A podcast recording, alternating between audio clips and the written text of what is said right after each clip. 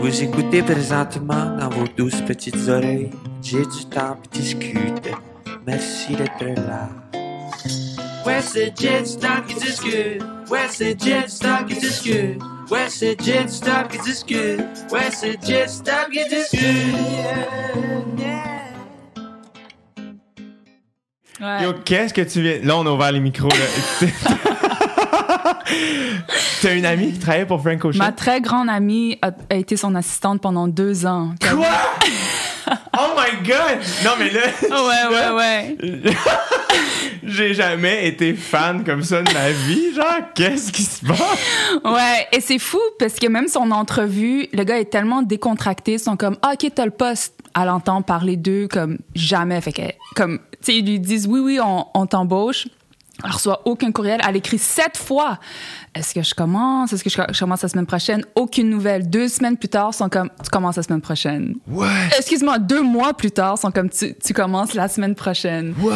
Puis elle était juste comme, c'est ça, travailler avec Frank. C'est vraiment in the present moment. Il n'y a pas de, on planifie. C'est pour ça qu'il prend autant de temps. Elle a dit, il y a tellement de projets sur lesquels il a travaillé dans les deux dernières années lorsqu'elle était assistante. Puis à chaque fois, elle est comme, non, c'est de la scrap. Puis elle est comme, allô, c'est tellement bon. Puis il est comme, non.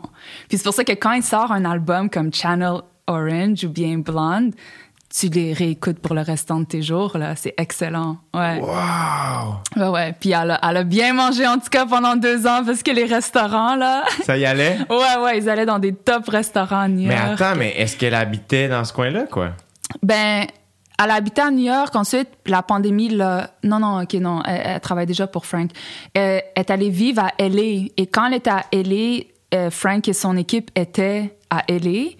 Et je sais, je pense que c'est quelqu'un qui a référé son nom, quelqu'un qui connaissait Frank, a dit, ah, j'ai besoin d'une assistante. Il cette personne-là savait que mon amie était une fan finie de Frank, puis elle dit ah je pense que cette fille-là pourrait être top. En plus elle est dans tu sais l'espace créatif, elle est photographe également, elle est un creative director. Fait qu'ils l'ont interviewée, puis elle était, elle disait, elle était tellement nerveuse qu'en dessous de la table genre ses jambes shakeait. checkaient, mais comme ici comme elle gardait le tu sais comme le, le le visage le plus neutre possible, mais elle était comme mes jambes, c'était comme la la mort là. Oh my Puis là elle a eu l'emploi, elle a pas réentendu parler d'eux pendant ça. super longtemps. Finalement, elle a décidé de juste embarquer sur des projets indépendants. Puis là, une fois qu'elle était dans un, projet, je pense, de documentaire, ils sont comme, OK, là, tu commences, elle était comme, guys, je veux l'emploi, mais I've already committed. Fait que là, ils ont attendu qu'elle termine, genre, l'espèce de documentaire sur lequel elle travaillait. Puis là, elle a travaillé deux ans pour lui. Puis finalement, c'est ça, elle a passé la pandémie à LA. Puis là, ils ont fait un voyage LA jusqu'à New York, un road trip avec Frank Ocean. Ouais, ouais, ouais, ouais. Puis là, ils sont revenus à New York. Ouais. Oh my god, Ouais. mais là, qu'est-ce qui se passe, je, je comprends plus comment je réagis aux choses.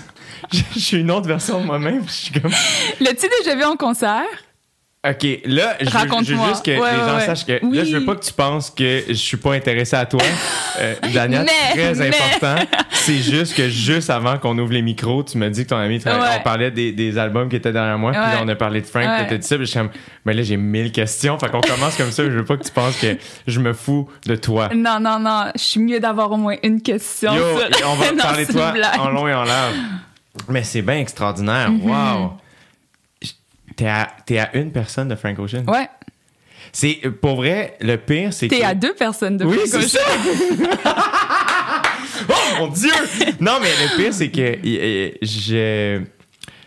J'admire et respecte beaucoup de gens, mais Frank est vraiment dans une catégorie à Ouais. part pour moi. Peut-être à cause du mystère qui entoure Ouais, ce, ce 100%. garçon. On en Ouais. sait peu. Il n'y a pas beaucoup d'entrevues de lui. Tu cherches des trucs, même Ouais. comment il est sorti de son label. qui- Ouais. Tout ça. Fait qu'il y a beaucoup de mystère. Fait qu'on dirait que des fois, euh, en fait, souvent, je me dis, what would Frank Ocean do? Puis je fais, Ah, ah, je peux pas être aussi badass que lui. Ouais. Mais je pense, je- un jour peut-être. Mais tant que c'est incarné, puis Ouais. ça me semble l'être pour lui. Pour répondre à ta question, euh, en 2020, avant la pandémie, j'étais parti en voyage et euh, j'ai fait, hey, c'est la première fois que je suis disponible le week-end de Coachella. Et c'est la première fois que, que, Ah, depuis mais ça a été que annulé, Frank Ocean était là. ouais. J'étais comme, peu importe où dans le monde, comme je, je, suis pas attendu nulle part, je vais m'arranger pour être. Ouais. j'avais acheté des billets pour Coachella Ouais. 2020 juste pour. Il y avait plein d'autres artistes que j'étais heureux de voir. Ouais. Mais c'était Frank. C'était ça. Ça a été annulé, donc ça. Ouais. euh, donc non, je l'ai jamais vu. Toi, tu l'as-tu déjà vu? Je l'ai vu à New York en 2017, qui a été le premier été où j'ai été à New York pour un emploi, parce que New York, c'est genre mon rêve, là, depuis comme début vingtaine. Puis euh, j'ai vu qu'il jouait à un festival de musique, comme une île juste à côté de New York, Randall Island. OK. Puis il y avait littéralement, là, ce que j'ai vu, like back to back, Tyler the Creator, Solange, Frank Ocean. Ouais. Puis c'était tellement drôle parce que Frank avait joué une chanson, je pense qu'elle était nouvelle ou je sais pas, puis il portait comme des espèces de headphones comme énormes sur ses oreilles. Yo, c'est-tu le, le, le, le show qu'il y a sur le web? Tous les extraits de lui, y avait-tu les, cheveux- les cheveux bleus? Ah, ça se peut. Je sais pas. Parce que Ouais. sur YouTube, comme les, les, les versions live de ses tunes, si je me trompe pas, Ah, ça se peut que ce soit ce concert-là. c'est ça, genre, Gabin. Mais il y avait un moment tellement drôle parce qu'à un moment donné, il joue une chanson que personne reconnaît.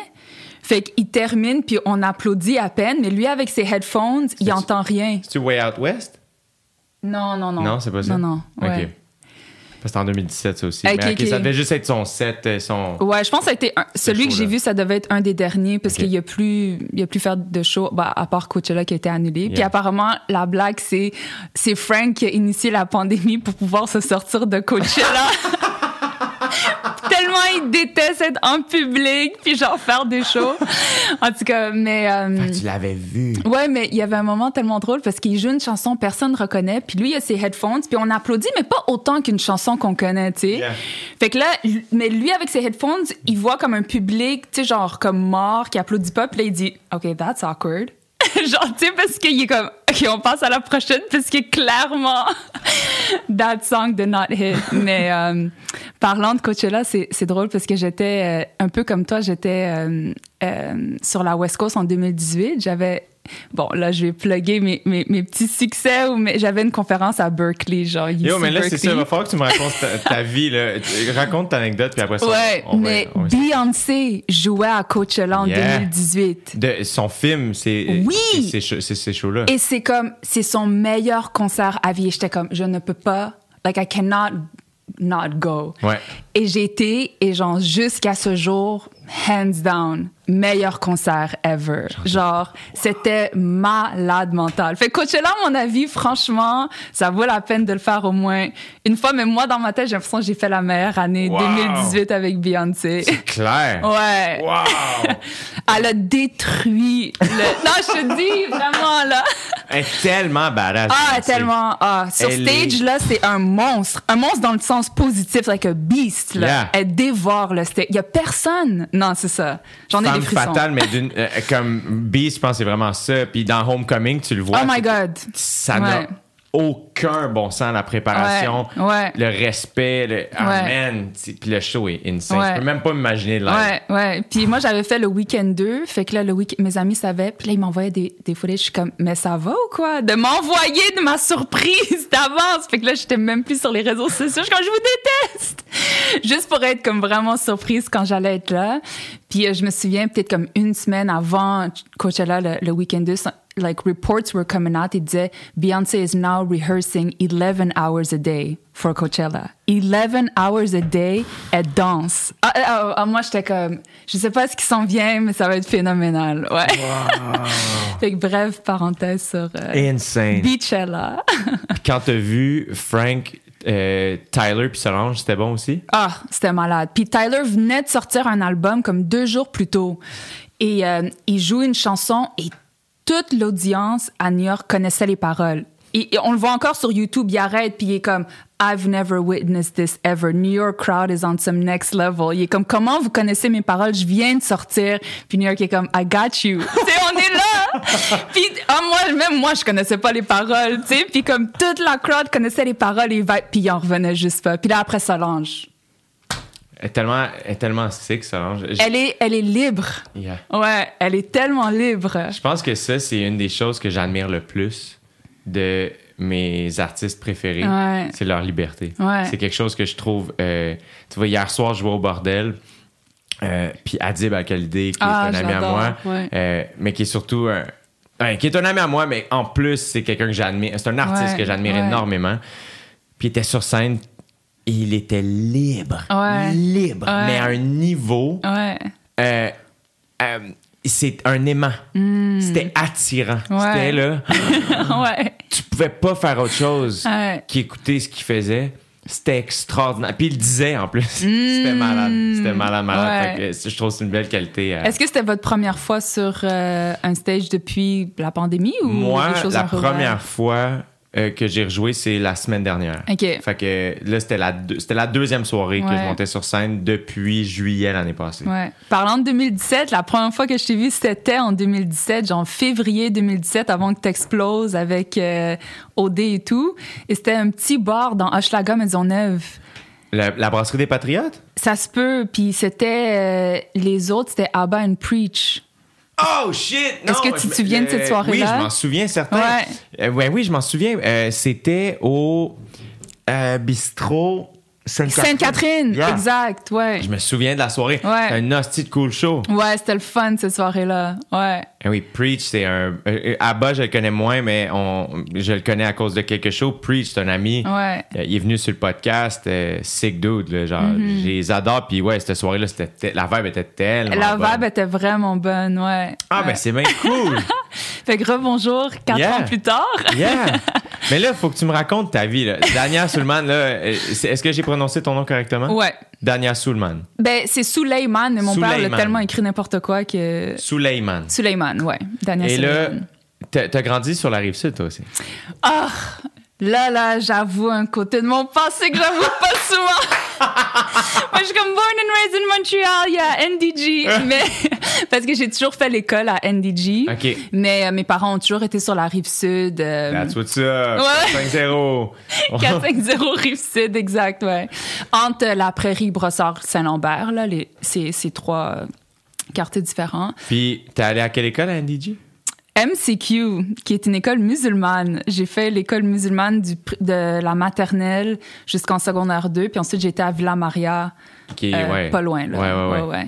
Et euh, pourquoi t'es allé à, à l'école musulmane? Euh, ben, mes parents, je pense qu'ils voulaient me transmettre une identité religieuse plus que tout. Et euh, il faut leur demander à eux pourquoi ils m'ont envoyé là, mais vite, c'est devenu un de mes endroits préférés au monde. J'ai tellement des belles années, tu sais, tellement des, des, des bons souvenirs de, de ces années-là, entre autres parce que on se ressemblait tous, on avait tous un peu des noms différents. Fait que j'ai jamais pris conscience de ma différence jusqu'à beaucoup plus tard dans ma vie, entre autres parce que j'ai grandi dans un milieu très hétérogène, mais en même temps aussi homogène. Tu vois ce que je veux dire? Ouais. Dans le sens, on, on venait de partout, tu sais, Libanais, Pakistanais, Marocains, euh, Sénégalais, moi qui est moitié érythréenne, euh, québécoise, mais en même Moitié temps... quoi, pardon? L'érythrée, érythréenne, C'est où, ça? l'Afrique de l'Est à côté de l'Éthiopie. Ah, comment ça s'appelle? Érythrée, Érythrée. exact. Érythrée. Eritrea en anglais, Oh my God, j'ai Érythrée. jamais entendu ça. Toi, tu connais ça, Alex?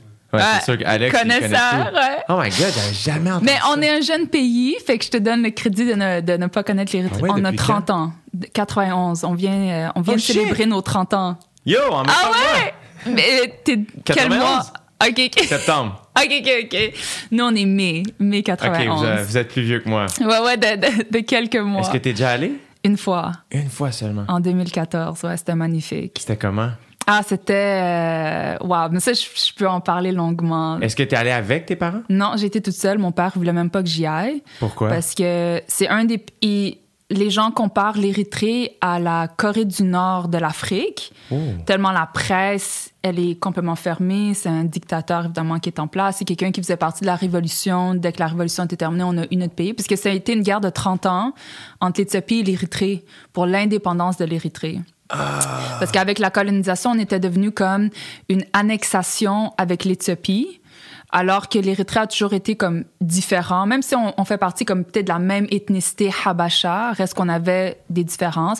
Beaucoup plaidaient à, l'époque, non, une confédération pour offrir beaucoup plus d'indépendance à, l'Érythrée. Finalement, ça a été une annexation, ce qui qui- il y a eu finalement il y a eu une guerre de 30 ans des années 60 à 90. Ça a été la plus longue guerre africaine en fait pour l'indépendance de l'Érythrée. Oh. Puis euh, non, c'est ça. Puis quelqu'un qui faisait partie de la révolution est finalement devenu président, puis il est, tu sais, depuis euh, ce temps-là. Puis c'est c'est vraiment exact, c'est vraiment difficile. L'Érythrée est le pays qui perd le plus de ses citoyens pro-rata, on s'entend, que n'importe quel pays dans le monde au Non. niveau de- des réfugiés. Ouais, fait que ça a été comme des, des, des grandes crises. Fait que mon père voulait pas que j'y retourne parce que il considère que le pays est pas stable, c'est dangereux. Mais moi, j'étais comme, no way, j'y vais no matter what. Puis euh, c'est moi qui ai fait toutes les démarches. Et euh, une fois que j'étais là-bas, que j'ai rencontré sa famille qui était en Érythrée, qui, qui cette partie de notre famille n'a jamais pu sortir. Pour la plupart, quasiment tous les oncles et les tantes sont sortis de l'Érythrée, sauf quelques oncles et tantes qui sont restés. Puis euh, c'est ça, mon père m'a, une- quand je lui parlais au téléphone, pour la première fois de ma vie, il me dit genre, je suis fière de toi. Tu sais, Oh, genre, tu l'as fait. Ouais, ouais, ouais, ouais. Fait que non, c'était, c'était vraiment un voyage euh, superbe. Puis euh, j'avais utilisé une compagnie aérienne qui s'appelle Yemeni Airlines, qui a comme un étoile. Puis si ça pouvait avoir zéro étoile, il y aurait zéro étoile. Puis euh, j'avais comme menti à mes parents, ils sont comme si tu prends Yemeni Airlines, ils sont comme prends au moins Égyptaire. Je suis comme ouais ouais, je vais vous écouter, mais non, parce que je voulais vraiment faire un arrêt, un- un arrêt euh, au Yémen. Je voulais aller voir Sanaa. Puis euh, Pourquoi? pour moi, c'est toujours c'est un endroit mystique. C'est le pays le plus pauvre des pays arabes. Et je trouve qu'il y a quelque chose dans la. Il y a comme. Je, je veux pas non plus comme romantiser comme la pauvreté, mais les Yéméniens, à chaque fois que je les ai rencontrés, je trouve qu'ils ont tellement une belle âme et je voulais aller voir leur pays de moi-même, même si c'était comme un arrêt de 24 heures. Et enfin, bref, pour te dire que la, compagnie aérienne était horrible, sur le chemin du retour Asmara, qui est la capitale de l'Érythrée, à Sanaa, la capitale du Yémen. C'est une heure de vol parce que c'est juste comme la mer Rouge qui nous sépare. Et il y avait un oiseau dans l'avion. Genre, il, il s'est ramassé là-dedans. Il puis- s'est ramassé dans l'avion et il a commencé à paniquer, fait qu'il il chiait partout. Non! Puis là, les femmes érythréennes qui criaient parce que c'est comme ma bouffe, qui touche pas à ma bouffe. Et moi, j'étais de l'autre côté de l'allée, fait que j'étais comme une chance que. Ouais, mais j'étais crampée. Je suis comme, OK, une étoile. Je le comprends. Je comprends le une étoile. Ouais. Ah, c'est malade! Ouais, ouais, ouais, ça c'était drôle. Ah, c'est drôle. Ton père a quitté l'Érythrée en quelle année? Mon père a quitté, euh, il est arrivé ici en 75, il a dû quitter euh, début années so- 70 et euh, il a fait un arrêt en Arabie Saoudite, il a fait un arrêt en Italie. Et en 76, Montréal avait les Jeux olympiques. Yeah. Fait que c'était le mot, là, c'était Montreal, Montreal, Montreal. Fait qu'il était comme, I keep hearing about this city, let me go. Puis c'est comme ça qu'il s'est retrouvé euh, décembre 75 avec ses petites, euh, tu sais, comme ses, ses petites claquettes, là, puis ses shorts. Était comme, dans quoi je me suis embarqué? C'est clair. Puis, euh, tu sais, à l'époque, Montréal, c'était très différent de ce que c'est en ce moment. Tu sais, c'était un peu le Toronto du Canada, Ouais. tu sais, au niveau économique, au niveau financier, au niveau culturel. Évidemment, on parlait de, de, de- un peu comme du Montréal qui allait être le, le New York ou le Paris, tu sais, euh, ouais, qui allait comme euh, avoir un métissage des cultures européennes et des, des cultures anglo-saxonnes. Évidemment, pour des raisons super euh, justifiées et valides, le Québec a pris un autre tournant. Mais, tu sais, mon père, euh, il, a vraiment pas vécu euh, la vie typique d'un réfugié. Très vite, il a pu se dénicher, même pas dénicher des emplois, avoir ses propres commerces et avoir ses propres business. Puis, je trouve qu'à l'époque, il y avait pas autant peut-être d'obstacles à un immigrant pour son émancipation. Tu sais, Ah ouais, euh, ouais, 100 Tu sais, mon Ah, père est arrivé, puis comme, vite, il était comme un poisson dans l'eau, là. Ah ouais? Il a jamais été employé, il a toujours été... euh, Mais Tu penses que c'est pire aujourd'hui? c'est- Du moins, selon l'expérience de je, je pense qu'il y a plus d'obstacles aujourd'hui. Tu sais, comme, et, et on peut comprendre ces raisons-là. On s'entend que l'immigration débutait à ces époques-là. Fait que avec un début, il y a moins de règlements. Euh, Puis, tu sais, le Québec a voulu mettre en place comme des programmes de francisation. On le comprend, tu sais, mais oui. À l'époque, je pense que quand un immigrant arrivait, il y avait peut-être plus de liberté de s'adapter à sa façon, tu sais, de, de, de- puis il y avait moins d'immigrants et euh, en général, tu sais, mon père, il avait euh, un afro, il marchait à Montréal, puis ça comme c'est bien le fun ton afro, tu sais, il était comme vu juste, tu sais, comme euh, un un parmi peut-être une dizaine, vingtaine, ils n'étaient pas tant d'immigrants que ça, ou il y en avait peut-être plus, là, dizaine, vingtaine, Ouais, ouais, j'exagère, là, que mais tu sais, mais alors qu'aujourd'hui, je pense qu'il y a comme, il y a eu des périodes où on voyait l'immigration comme une menace, Ouais. à, à la culture québécoise. Fait avec un sentiment de menace vient comme des restrictions, des obstacles. Fait que, C'est tellement dommage qu'on voit ça comme ça parce que c'est tellement Ouais. l'inverse. Euh, c'est tellement la richesse, curieusement. Ça fait tellement partie de notre richesse. Il faut tellement voir comme ça. La, la pluralité de nos expériences, 100%, euh, de, de, de- de- d'où on vient. de- Puis, tu sais, quand on parle de culture, le, le- le partage des cultures, ça fait pas qu'on perd la nôtre. Je trouve que ça fait juste la renforcer. Tu sais, Mm. Je trouve ça. euh, tu sais, mon meilleur ami est d'origine syrienne. Tu sais, euh, j'en, parle souvent, mais tu sais, c'est- extraordinaire, là, le partage qu'on peut avoir, lui et moi. tu sais, Puis je parlais d'Adib tantôt, c'est lui qui me qui m'a mis dans la tête que Daniel Bélanger, c'est un- une fucking rockstar, puis il est badass, tu sais. Puis Ouais. c'est comme, ah, tu sais, il y a quelque chose de très... euh, je trouve le partage est tellement plus important, c'est, on est tellement plus gagnant. tu sais. Ouais, je suis d'accord, j'habite ce sentiment-là. Euh, je crois beaucoup aux réconciliations, je crois beaucoup euh, au partage, à, à l'éducation, au dialogue, à poser des questions, à être dans l'inconfort également, mais de là à mettre toujours des obstacles, être dans la menace, accuser, pointer du doigt, c'est là où ça peut devenir très lourd, tu sais. Puis je pense que honnêtement, moi, je pense même que ça vient comme euh, ternir un peu l'image de, Montréal ou du Québec. Des fois, on entend parler de Montréal ou du Québec, tu sais, en dehors de notre province, puis les gens sont comme, ah, ça se passe-tu vraiment de même, euh, tu sais, au Québec? Est-ce qu'ils ont vraiment adopté telle loi ou est-ce que c'est si difficile d'être minorité religieuse? Des fois, il faut que tu avoues que, ouais, ça l'est, tu sais, euh, on vit comme des moments difficiles, entre autres, mais bon. Mais je, je, je, je partage le même sentiment que toi. Mais toi, le pire, c'est que tu t'es vraiment penché sur la question. Tu as écrit un livre à- Mhm. Ouais. à, propos de ça, Les malentendus. Oui. Euh, c'est, d'où t'es venue l'idée d'écrire ce livre, puis c'est quoi ce livre? Ouais. Euh, ben, ça débute avec euh, le débat sur la charte des valeurs québécoises en 2013-2014, qui a vraiment été une année lourde. Là, à ce moment-là, t'avais quel âge? J'avais 19 ans. Non, mais- c'est une blague. J'avais, euh, euh, je sais pas, mi-vingtaine, à peu près. OK. Ouais, genre euh, 24, 25, Yeah. une affaire de même. Right. Puis. euh, Fait que toi, ben, je, je pose ça, c'est pas tant. Ouais. C'est juste que, moi, mettons, il y a plein d'affaires. Tu sais, j'ai 29 ans, je vais avoir Mhm. 30 cette année, puis c'est relativement récent que je- des fois, je suis plus conscient de plus de choses. Tu sais, Mhm. Euh, on dirait que plus jeune, j'avais pas des fois cette espèce de ouais. d'écoute-là, peut-être, ou Ouais. de sensibilité-là, je sais, maturité. Fait que c'est juste pour ça que je demande, tu sais, toi, je veux dire, quand, Ouais. quand la Charte des droits et libertés, je veux dire, crime, t'as mis vingtaine, tout ça, ça j'imagine que ça t'a vraiment challengé. Mais, tu sais, c'est une- peut-être une question de sensibilité, mais aussi une question d'identité, dans le sens où euh, moi, ça venait, tu sais, ces débats-là, comme, me ciblaient, entre autres, moi et plusieurs autres communautés, pas, pas juste moi, mais. Pour remettre en contexte des gens, mettons, qui, qui, à ce moment-là étaient des kids, c'était Ouais. quoi- c'était c'était quoi déjà? La Charte des valeurs québécoises, c'était un projet euh, finalement qui a été comme poussé par le Parti québécois. Et à l'époque, on voulait euh, la question de l'apparence de neutralité ou la neutralité était super importante. Et entre autres, on voulait que nos institutions publiques euh, autant les fonctionnaires de l'État que l'institution en tant que telle euh, soient complètement neutres et n'aient aucun référent religieux.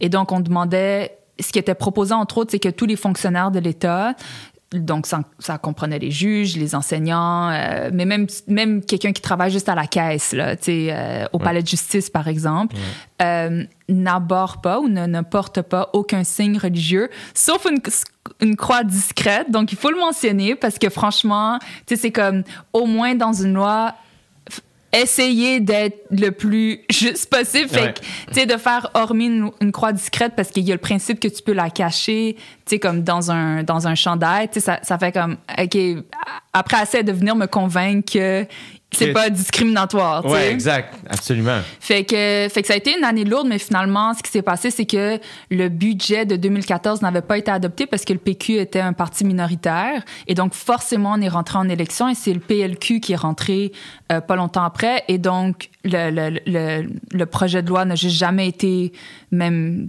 adopté. L'Assemblée nationale, le plus loin qu'on a été, c'était les mémoires qui avaient été déposées, les gens qui venaient comme plaider un peu devant l'Assemblée nationale pour dire je suis contre ou je suis pour. Entre autres, on a eu droit à des scènes, moi, que moi, je trouve hyper comiques, d'un Québécois qui était en région, qui avait été au Maroc et il avait été complètement, je sais pas si tu t'en souviens, puis il était comme, puis qui prie à quatre pattes, c'est quoi ça? Non. Je veux pas, oui! Non! Puis là, tu sais, qui parle du niqab comme étant une cagoule. Moi, pers- personnellement, ça me faisait rire, genre, parce que j'étais comme, tu sais, je comprends la crainte, mais comment c'est, comment c'est verbalisé, il y a quelque chose de très humoristique également. Euh, finalement, ça n'a pas été adopté. Je pense que comme, il y a eu comme un, un soulagement collectif au niveau des minorités religieuses qui ont eu peur que ça oui, vienne, clair. euh, qu'il qu'il y ait un conflit entre ben, mon employabilité puis ma pratique religieuse. Euh, jusqu'à temps que La loi. la CAQ Exact. La loi 21. c'est La ça? loi 21 qui a été adoptée en juin 2019, ça fait deux ans. Là, tout de suite, on a- il y a eu des recours Encore une fois, pour ceux qui. Excuse-moi, je t'ai coupé, Pardon, mais euh, non, non. je- pour ceux, mettons, qui n'auraient pas suivi ça, la loi, euh, dans le fond, met en œuvre ce que la charte demandait. Pas aussi intense. Je pense qu'ils ont voulu faire un juste milieu entre les Québécois, qui se situent comme PLQ et qui sont contre, mais les Québécois, que pour eux, c'était super important. Fait que oui, ils reprennent plusieurs éléments de la Charte des valeurs québécoises, mais restreignent euh, euh, l'interdiction de port religieux aux enseignants, gardiens de prison, juges, c'est quoi le troisième? Policier. Policier et policière. Sauf que c'est le type de loi que ils disent oui, oui, c'est ces quatre professions-là, mais au niveau démographique, la population la plus touchée par ça, c'est euh, les femmes musulmanes enseignantes qui portent le voile, parce qu'elles se retrouvent souvent dans, dans, dans ces milieux-là pour des raisons qui leur appartiennent.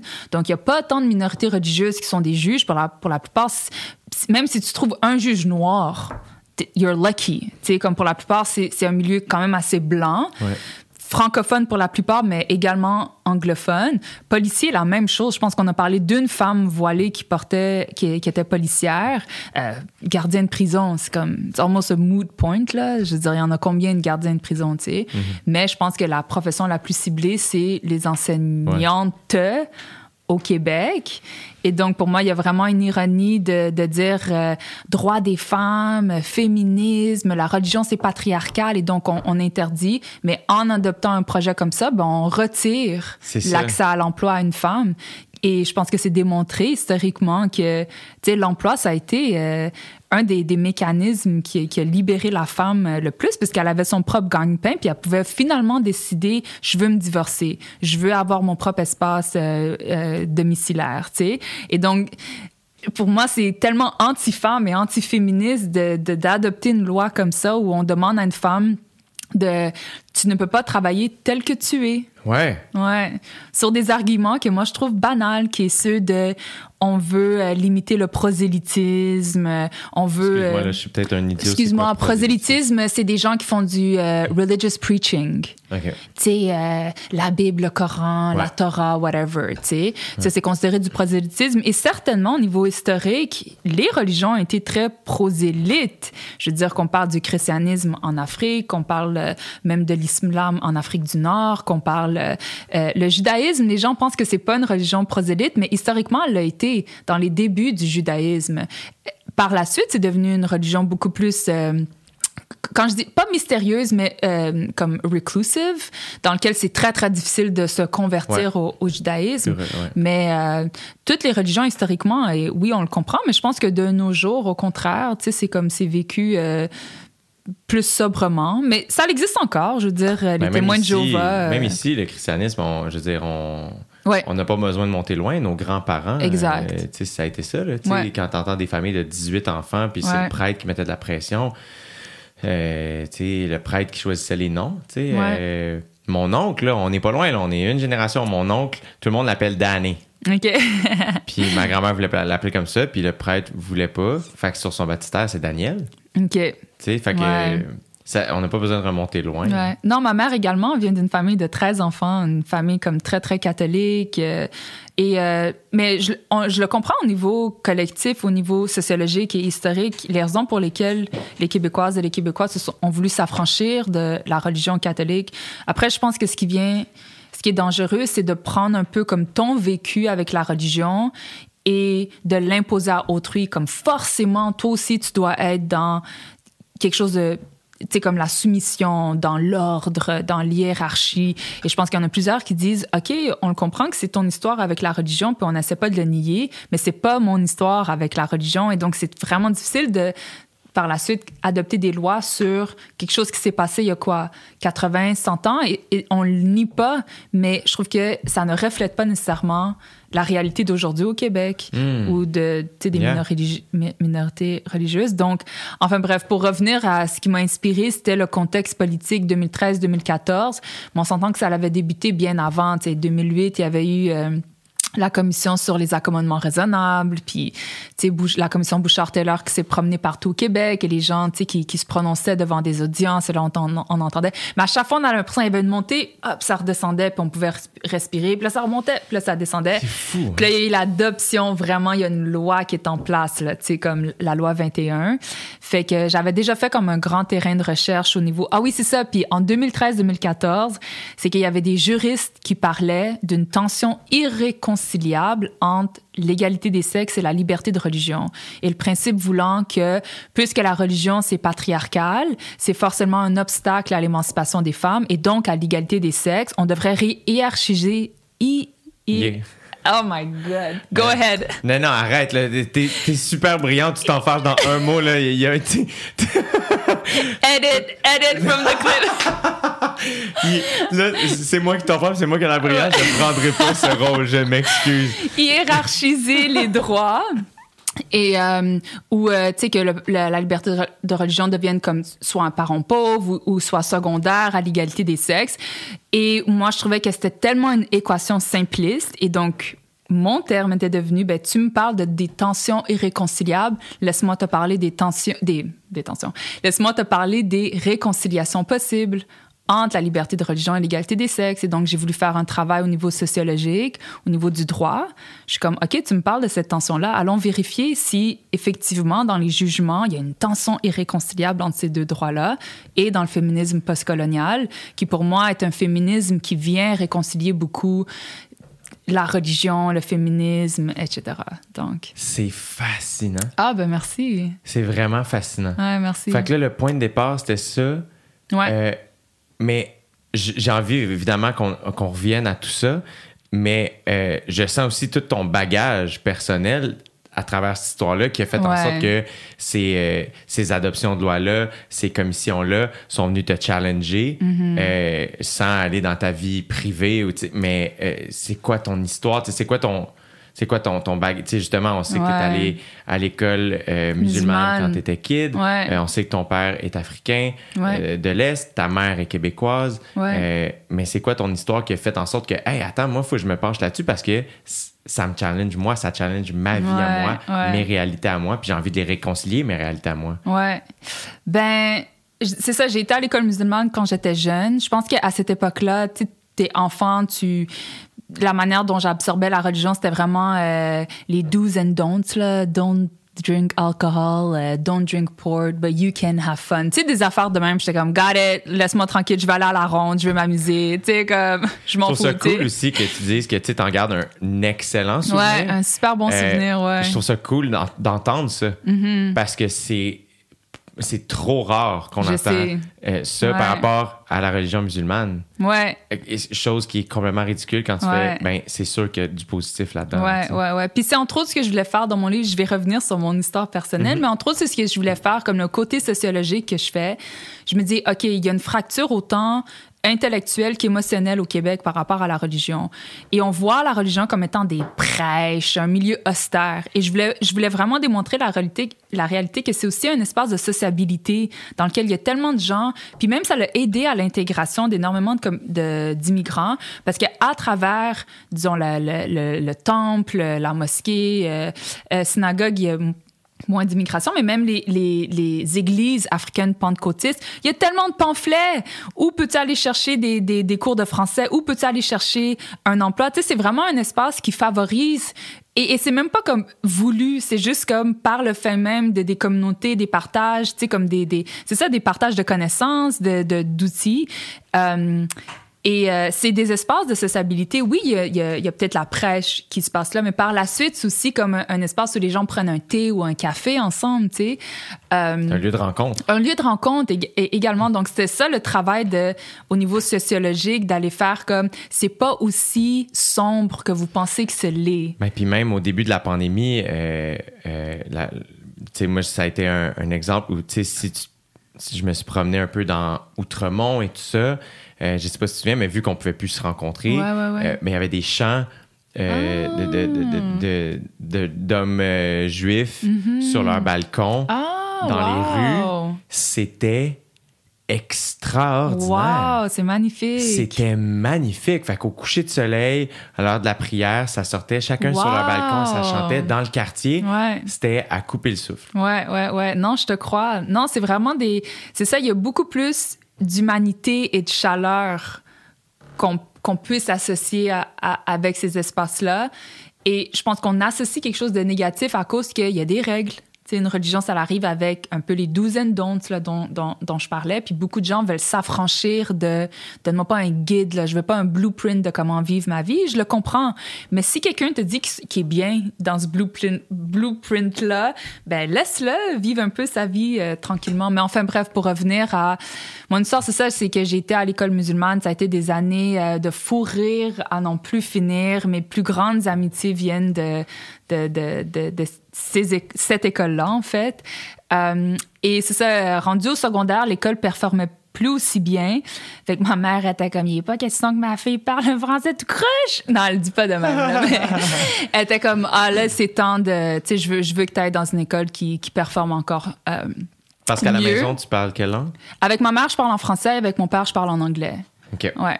Mais mes Ce qui est quand parents même sont, extraordinaire. sont divorcés, là, mais Ok. ouais, ouais. Oui, oui, c'est, c'est, euh, c'est un acquis. Mais j'ai encore un petit accent en anglais, là. Quand, en tout cas, aux États-Unis, ils sont comme, Where are you from? Je suis comme, Shut up. Ah! Mais c'est comme- charmant. Je suis comme, non, non, non, non, je sais, je, je l'assume entièrement, mais, tu sais, euh, puis ils, connaissent pas l'accent montréalais. Tu sais, je trouve que comme de tous les accents parlés en anglais, à moins que tu viennes de Montréal ou tu t'es canadien, tu reconnais pas tant le- l'espèce de, de son, tu sais, parce que c'est pas un accent français quand tu parles en anglais, tu sais, c'est vraiment propre à nous, mais enfin Ouais. bref.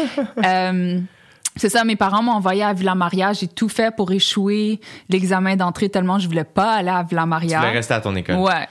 Et je l'ai échoué parce que j'ai même pas répondu à 50% des questions. OK, t'étais un peu rebelle quand même. Ouais. Puis euh, ma mère, c'était le premier jour du mois de Ramadan. Fait que, tu sais, l'école appelle, c'est comme malheureusement, on vous fait échouer l'examen. C'est bizarre, leurs bulletins sont assez bons à, à l'école. Puis là, ma mère est comme. C'était le premier journée de jeûne au mois du Ramadan, s'il vous plaît. Puis là, en tout cas, on- quand on était admise, ma mère, ma sœur, moi, on était comme, comment on a pu être admise? On a tout fait pour échouer l'examen. Tu sais, on n'a même pas répondu à 50% des questions. Là. Pour moi, c'était sûr. tu sais. Puis euh, finalement, ils sont comme, OK, on va accepter vos filles à Villa Maria, mais elles vont être sur tu sais, probation, tu sais, on, on va les surveiller. Puis je me souviens quand j'avais des bonnes notes, la prof de maths était comme, en tout cas, tu m'épates, euh, pour quelqu'un qui a pas pu. euh, J'étais comme, de quoi tu parles? Puis là, je suis revenue voir ma mère, puis elle ricanait, elle était comme, ouais, ouais, là, c'est moi, là, tu j'ai joué derrière, tu sais, pour s'assurer que vous puissiez rentrer. J'étais comme, ah mon Dieu, je pensais que j'étais intelligente, elle est plus intelligente que moi. Mais euh, c'est ça, puis quand j'étais, à Villa Maria, c'était la première fois que tu sais, j'étais dans un milieu comme beaucoup plus. euh, Ben, j'ai toujours été dans un milieu francophone, mais tu sais, beaucoup plus blanc.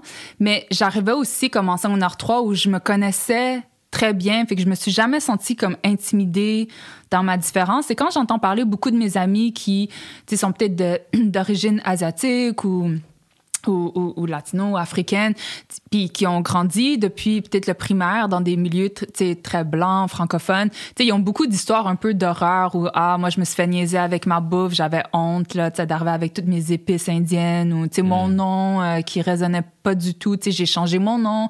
Et moi, j'avais pas ce vécu-là tellement j'avais vécu, tu sais, j- moi, j'ai grandi dans un milieu, comme je te disais, hétérogène, homogène, tu sais, hétérogène au niveau ethnique, mais homogène au niveau de l'appartenance euh, c'est religieuse. c'est quand même intéressant de savoir que finalement, ça a été une bonne chose. Pour moi, ça l'a été. C'est ça. Ouais, ouais. Mais ça a-tu fait quand même en sorte que tu, tu savais qui t'étais, tu te sentais solide dans tes, souci- dans tes souliers, Ouais. mais quand même, te, te- tu t'es pas senti comme. J'aime pas utiliser le mot différence, là, mais Mm-hmm. est-ce que c'est ça qui est arrivé quand tu as changé d'école, de faire Oh my God, finalement, euh, là, je, je sens que je sors du lot, tu sais. Ben, oui et non, dans le sens où, à la fin de la journée, tu sais, je parlais français, j'avais les mêmes référents culturels, j'écoutais Watatata ou, tu sais, Yeah. whatever qui jouait à la télé à l'époque, là. Euh, tu sais, fait que reste que on parle le même langage à travers ça, mais j'en parle un autre dans lequel on me comprend moins. Fait que, tu sais, on était une, une toute petite table à Villa Maria de genre une Congolaise, une autre qui venait genre, euh, c'était-tu de la Colombie, euh, moi qui étais érythréenne. Et je pense que ce qu'on partageait, que peut-être nos amies québécoises de c'était nos parents immigrants, tu sais, qu'ils arrivent avec leurs euh, manières les plus dramatiques au monde, que tout est la fin du monde, puis on riait tellement, tu sais, de ce vécu-là. Mais après, tu sais, au niveau de culture plus large qu'on partage, évidemment que je pouvais parler un langage Eh oui, similaire exact. avec mes, mes amies québécoises.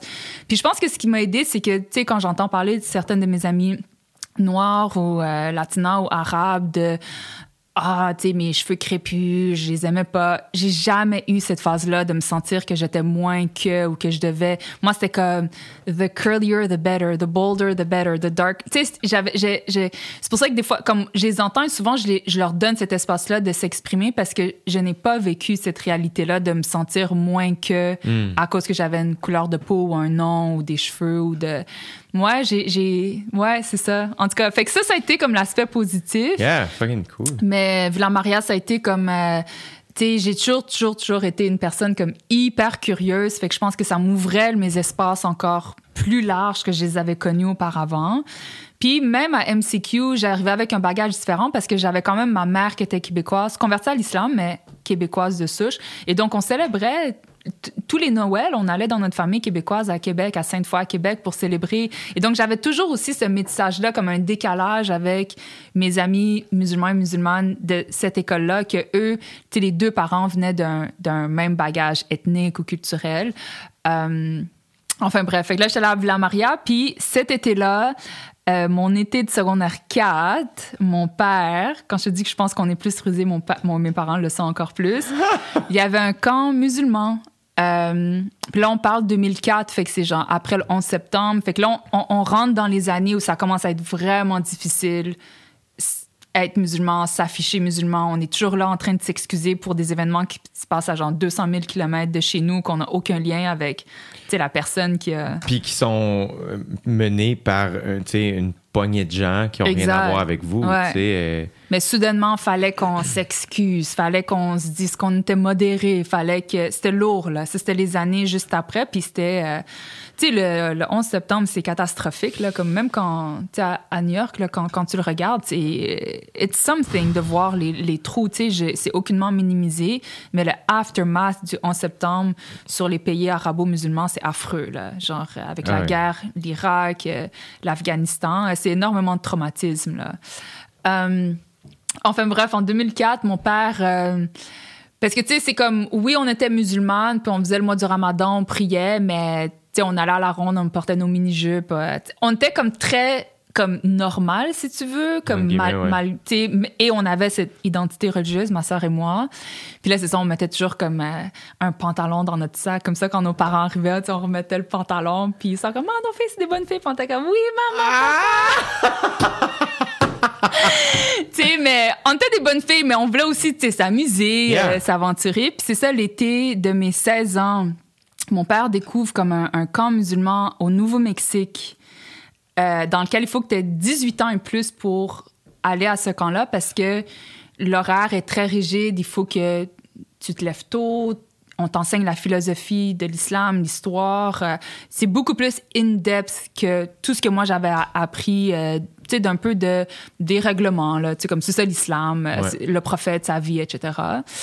Et euh, mon père nous avait vendu ça en mode ah j'ai trouvé un camp d'activité vous allez faire du surfing puis euh, tu sais puis moi ma soeur on était comme go au Nouveau-Mexique c'est malade mental tu sais puis euh, en tout cas, puis le camp, ils sont comme non, désolé, nous on prend juste des gens, tu sais, 18 ans et plus parce que c'est très sérieux. Puis mon père est comme the most mature girls ever, 15, 16, most mature. En tout cas, ils nous acceptent. Yo, vos parents, ça. Ah yo, je te jure. Entre Villa Maria puis un camp où il fallait que tu aies 18 ans et plus parce que c'était tellement rigide. Puis euh, mes parenthèses sur ce camp-là, c'est magnifique parce que c'est dans les montagnes du Nouveau-Mexique. Et celui qui a été l'architecte de ces mosquées-là puis du compound, c'est un architecte qui s'appelle Hassan Fadi, qui est super connu en Afrique. C'est un architecte égyptien qui a écrit un livre, The Architecture for the Poor. Et lui, tout ce qu'il fait, c'est handmade, like hand smooth, et il n'utilise pas de, de clous ou de, de, de, de- ouais, it's, c'est, it's a stunning sight. Ouais, fait qu'il a été l'architecte de cette mosquée-là qui ressemble beaucoup au, au, au Puebla ou au, je sais pas si t'as déjà été comme au Nouveau-Mexique. Tu sais, il y a des, euh, comment Non. ça s'appelle des, euh, comme les petites, les, les genres de petites ma- maisons comme mexicaine, mais Ok. t'sais, comme fait avec de l'argile. OK. Oui, oui, oui. Enfin bref, ça ressemble à ça, mais, euh, mais ça, je l'ai su beaucoup plus tard euh, dans ma vie, qui a été l'architecte de, cette mosquée-là. Finalement, quand j'ai su que je m'en allais là, je pleurais, j'étais tellement fâchée contre mes parents. J'étais comme, j'en reviens pas que vous m'en- renvoyez à l'école, j'ai 16 ans, tu sais, moi, je veux juste m'amuser. Puis finalement, ça a été euh, l'été qui a changé ma vie. Parce que, ouais, parce que c'était la première fois de ma vie que je ressentais la religion au niveau spirituel et pas juste au niveau du ce que je dois faire, ce que je dois pas faire. Et donc, c'était là. Puis, ils étaient même pas intéressés à t'enseigner les do's and don'ts. Ils t'enseignaient vraiment la spiritualité, genre les vertus qu'il faut que tu adoptes, le, le caractère qu'il faut que tu nourrisses, tu sais, comme l'amour qu'il faut, dans lequel tu dois être imbibé. Puis, j'avais jamais connu ça, tu sais, avant ça. Puis, c'est ce qui a vraiment changé comme ma, ma trajectoire. Puis, Mais là, c'était un camp de combien de temps? trois semaines. Trois semaines. Puis en revenant de ça, moi et ma soeur, on était juste complètement changés au niveau de la spiritualité qui nous habitait avec la religion. Et c'est pas un. euh, C'était pas brainwash, c'était vraiment des enseignements. du tout. Doux. Ouais. Puis c'est quoi les, les, les vertus? dont tu juste parles? comme les, les vertus de de l'écoute, du pardon, de du respect, puis même quand quand tu sais comme euh, tellement d'enseignements prophétiques au niveau de puis même au niveau de comment les femmes ont challengé à plusieurs reprises le prophète sur sais comme des, des, des, des choses qu'il disait ou de, de des enseignements ou de la, la mosquée, comment elle était vécue euh, à l'époque.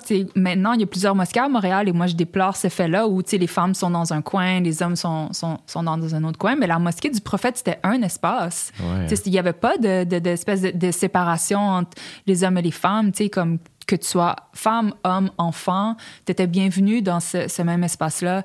Et donc, j'avais juste jamais connu, tu sais, comme la, cette grandeur-là ou cette ouverture-là avec la religion. Et, euh, Et quand tu dis que ça a augmenté ta spiritualité, ouais. euh, pour toi, la spiritualité, comment, comment elle s'incarne? Je pense que pour moi, c'est vraiment au niveau de ton caractère. Tu sais, comment tu veux améliorer ton caractère, que tu as de l'introspection. Est-ce que j'ai bien agi aujourd'hui? Est-ce que, OK, j'ai peut-être été dans une querelle, mais comme, c'est quoi ma part de responsabilité dans, dans, dans ça? Je pense qu'aujourd'hui, des fois, on est très froid. Tu sais, woke culture, c'est cancel culture. C'est, tu fais une faute. Il y a, même plus l'espèce de on grandit, on pardonne, on, on, passe à autre chose, on réconcilie, un mot que j'aime. Ouais. Puis je pense que pour moi, c'était ça, la spiritualité. C'était comme, c'est de revenir à cette espèce de, d'introspection, de, tu sais, comment j'ai agi aujourd'hui? Est-ce que j'ai été au meilleur de moi-même?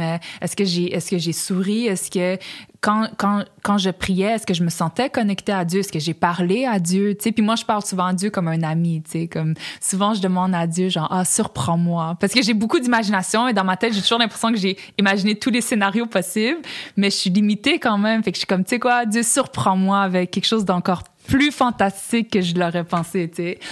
Euh, Puis comment. euh, parce que moi, mettons, mon rapport à, à la spiritualité est beaucoup par rapport à l'être humain, un Ouais. peu comme euh, ce que tu dis. Euh, mon rapport à Dieu est comme euh, inexistant. Mm-hmm. Et, et comment, comment tu, tu, tu vis avec ça? Avec, tu sais, on est dans une société où j'ai l'impression, corrige-moi si je me trompe, mais il y a, y a- y a de plus en plus d'athées. F- mais je, je sens quand même une augmentation de notre génération, tu sais, d'attrait à la spiritualité, à la douceur, au bien-être, au partage, à, à remettre au, au- au centre, au, du moins au cœur, l'humain. ouais. Euh, comment tu comment tu te situes justement puis tu vois mettons on parlait de musique tantôt mettons gros fan de Chance the Rapper puis tout ça tu sais Ouais. je t'allais voir en show ça parle beaucoup de, de Dieu, De Dieu. gros fan de Kanye West Ouais. album gospel tout ça fait que c'est quand même ça fait pas que j'y c'est pas tant j'y crois-tu j'y crois-tu pas? Ouais. je respecte que eux c'est ça puis je les Ouais. Mm-hmm. admire malgré tout C'est- c'est- je l'écoute pas nécessairement au même niveau qu'eux on peut dire entre Ouais, guillemets ouais. Comment tu te situes par rapport à ça, tu sais, cette espèce de, Ouais. des fois, décalage par rapport aux autres, mais qui fait pas qu'on peut pas bien s'entendre puis pas être amis, là, tu sais. euh. Ben, c'est drôle parce qu'il y a une étude que, que, que je lisais il y a pas longtemps qui parlait un peu comme du déclin du religieux, mais de l'augmentation du spirituel. C'est ça. Mais ce qui est ironique, c'est que avant, la définition de religieux voulait dire que tu étais spirituel. Si tu étais religieux, tu étais forcément spirituel parce que tu étais dans une quête de, du métaphysique. Et donc, tu sais, quand on parle d'un moine qui est beaucoup recueilli, tu sais, qui, qui, qui, cherche à être dans le present moment, c'est spirituel, tu sais, ou les œuvres de charité qui ont... Puis même, il y a des études qui montrent que ben, après, ça peut être débattu, mais que les personnes religieuses ont tendance à être les personnes les plus généreuses avec leur communauté parce que, tu sais, comme j'ai expliqué un peu, comme il y a toujours cette espèce de partage qui, qui se fait. Puis le mot religion veut dire ce qui relie. Religare, qui veut dire ce qui relie. Et donc, je pense que des fois, il y, a une fausse euh, séparation entre on est moins religieux mais on est plus spirituel ou si on est si on est religieux on n'est pas spirituel ou tu sais un et l'autre et je pense que on peut être religieux spirituel, spirituel non religieux. On peut être carrément, il y a des gens qui, on les a vus là comme des religieux, mais qui ont, y a aucun cœur, tu sais, ou qui sont dans des drames humains, tu sais, comme des tragédies, puis c'est fait au niveau de la religion, puis c'est affreux, tu sais. Mais euh, c'est cette partie-là qui, qui rend la conversation si difficile. Ouais. Parce qu'on finit par prendre cette partie-là, que ce soit de. Puis souvent, c'est on, on, on va plus prendre des autres religions. Je veux dire, je me sens pas tant christianiste. Ouais, ouais, ouais, mais puis c'est, on va prendre les pires histoires. J'ai écouté Unorthodox. Mm c'est comme ah, tu sais, c'est c'est terrible, mais ultimement un peu comme tu disais, c'est comme hey, je sais, je sais peut-être. Tu sais, au début quand t'es comme, tu peux pas imposer aux autres. Ouais. Euh, ta vision de ce que c'est parce que t'es pas dedans. Je pense que c'est comme les exercices sont multiples. C'est comme on peut autant reconnaître un bagage religieux qui a été néfaste que les aspects positifs d'une religion, que le travail aujourd'hui, mettons, des féministes religieuses, que les gens qui ont décidé, tu sais quoi, moi, ce bagage-là m'intéresse pas, je veux seulement être dans la spiritualité, que critiquer les spirituels qui sont phony, qui veulent juste te vendre des espèces de package deal, aller faire une retraite à 5000 pièces au Bali. Tu vois ce que je veux dire? Comme le phoniness, là, comme le fakeness, l'inauthenticité, c'est sur un spectrum. Il va se retrouver autant dans le spirituel décontracté que dans le religieux rigide. Et je pense que les exercices peuvent peuvent être multiples. Il peut y avoir de la coexistence entre tout. Je pense que si on revient au principe d'authenticité et de, libération spirituelle, ce qui te rend heureux, ce qui te rend un meilleur être humain, ben, tu as trouvé, je pense, comme les, termes à, à, à, ta liberté puis à ton bonheur et comment tu peux être une personne positive dans ton environnement, une personne positive dans ton environnement. Mais je pense que c'est comme si tu fais le choix d'être spirituel non religieux, t'as pas nécessairement c'est pas toi nécessairement qui détient la seule vérité vers quelque chose, parce qu'après, moi, je peux te nommer plein de gens qui t'ont vendu qui, qui pour eux, ils l'ont utilisé euh, comme un, un, arme de capitalisme pour aller te faire vendre euh, du n'importe quoi. Tu vois ce que je veux dire? Exact. Fait que c'est comme le spectrum est là et je pense qu'il faut revenir vers les, les principes de d'identité, d'écoute un peu comme ton podcast. Euh, j'ai du temps. Discute. Ah, tu sais que je te dis quelque chose tellement drôle? Ma mère arrête pas de t'appeler J-Lo. J-Lo? À cause de J'ai du temple. Elle était comme, ma fille va se faire interviewer par J-Lo. Je suis comme, maman! c'est parce que les gens vont penser que c'est complètement autre chose, là. J-Lo fait des entrevues. Oui, c'est ça. J'étais à deux reprises, deux, trois reprises à t'appeler J-Lo au lieu de J'ai du temple. Je suis comme, allô, il y a juste le G qui se ressemble. Le reste, c'est complètement différent. Ah, c'est très drôle. Je le prends, mon Dieu. C'est un honneur. Une peau aussi belle euh, que Jennifer Lopez. un jour, à la mi-temps du Super Bowl, un bon podcast. Ouais, c'est ça. super. Allô, la gang! fait, que, fait que là, t'arrives au camp. Ouais. Et là, euh, au début, ça te tente pas, tu pleures. Ah, je, je, à quel moment dans le camp ça a switché? Honnêtement, quand ma soeur et moi, on a pris notre vol pour se rendre au Nouveau-Mexique, c'est tellement drôle parce que euh, quand on était à l'aéroport, on parle de genre trois ans après le 11 septembre, puis notre père nous avait coaché, genre, quand il vous pose des questions, dites ça. En tout cas, on arrive devant les douanes américaines, puis ils sont comme, Where are you going? New Mexico, why? Puis on était comme, A Muslim camp? Puis ils sont comme, Go to the side right now. Non. Parce que ça sonnait tellement croche, Muslim camp. Tu sais, ça faisait genre camp d'entraînement, tu sais. Oh my God. Là, on était comme merde, puis on s'est fait mettre de côté, puis finalement, on était super chanceuse. Notre deuxième vol était en retard. Donc, on a pu comme faire le vol en temps. Puis c'était tellement bizarre. On était dans le vol et ma soeur et moi, on s'est regardé puis on s'est dit, OK, je pense que ça va être un bel été. Like, it was just, tu sais, comme peut-être euh, euh, prémonition, là, tu sais, un, Mhm. un- un sentiment. Pourtant, on savait pas dans quoi qu'on allait s'embarquer. Puis finalement, dès qu'on est arrivé là, c'est magnifique, le Nouveau-Mexique. Cet endroit-là, ce site-là est magnifique. Puis à tous les jours, on prenait des marches dans les canyons, The White Canyons, genre euh, euh, dans le Nouveau-Mexique. Wow. Euh, puis on faisait, on faisait des chants, un peu comme tu sais, que tu Yeah. trouvais les, les, les, les chants des hommes juifs magnifiques sur les balcons. Également, tous les jours, il y avait des chants qui étaient comme chantés. J'avais juste pas baigné dans un milieu, tu sais, peut-être aussi appelé à la spiritualité avant ce- cette expérience-là. Puis oui, ça nous a changé. Puis je pense que par la suite, c'est là où j'ai commencé à m'investir beaucoup plus dans ma religiosité, ma spiritualité, euh, dans des études euh, islamiques. Je voulais encore plus comprendre l'histoire de l'islam au niveau de la philosophie, au niveau des, des mi- mouvements migratoires. Euh, Qu'est-ce qui t'a le plus surpris quand tu t'es plongé là-dedans puis t'as fait Oh my god, tu sais, j'avais moins entendu ça, je connaissais moins ça de. 100% euh, l'espace donné aux femmes. Moi, je considère que l'islam, à son à, its core, c'est une religion féministe pro-femme parce qu'on passe de la péninsule arabique où avant l'islam, quand tu naissais, quand une petite fille naissait, tu l'enterrais mort vivante parce que c'était considéré, je parle pré-islamique là, avant l'islam. Yeah, yeah. Ouais, parce que je te vois genre, ah mon Dieu! Yeah, yeah, non, non, mais Gang, sens- juste- on parle avant l'islam, OK? Ok, tout le monde, s'il vous plaît. Ouais, on ça. écoute ce qu'on dit, là. Ouais, on ouais, c'est ça va être à l'examen. ouais. Journal de Montréal demain. Les musulmans! Non. Euh, où Non, on en- ça, c'est. Il y a très, très, très. mais il y a, tu sais, l'islam, c'est 1400 ans. On parle 1500 ans et genre euh, beyond, là, tu sais. Euh, Avant Jésus-Christ, c'est tout ça? euh, non, l'islam est arrivé 600 ans après Jésus-Christ. Fait que. C'est quand même space que le. Il y a un humoriste qui faisait un bit là-dessus sur le fait que Christians won. Louis C.K. faisait un bit là-dessus. Il disait Christians won because what year are we in? tu sais. Puis t'es comme, ah fuck, ben oui, tu sais. Mais c'est tellement space de calculer quand est-ce que Ah l'islam oui, est arrivé par, par rapport, rapport à, à- ouais, l'autre ouais, religion. ouais. C'est juste. Ben, je veux dire, si tu es dans un pays musulman, ils utilisent leur propre calendrier, mais moi, je suis dans un contexte canadien-québécois et on utilise le, Yeah. le calendrier grégorien. Donc, pour situer tout le monde, c'est vraiment plus facile de les situer. euh, le, le calendrier euh, dans, euh, musulman, il, il fonctionne comment? Ah, à partir de la migration de la Mecque à Médine. Je pense. OK. Ouais, là, je t'excuse. Do not quote me!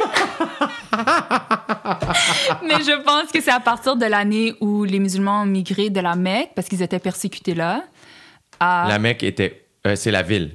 Ouais, Mecca, Ok, la ok, Mecque. Ouais, ouais. ouais, parfait, parfait. À Médine, Yeah. euh, où ils ont vécu euh, 13 ans là. Ben, ils ont continué à vivre là, mais le prophète est décédé euh, 13 ans a- Ok. après cette migration-là.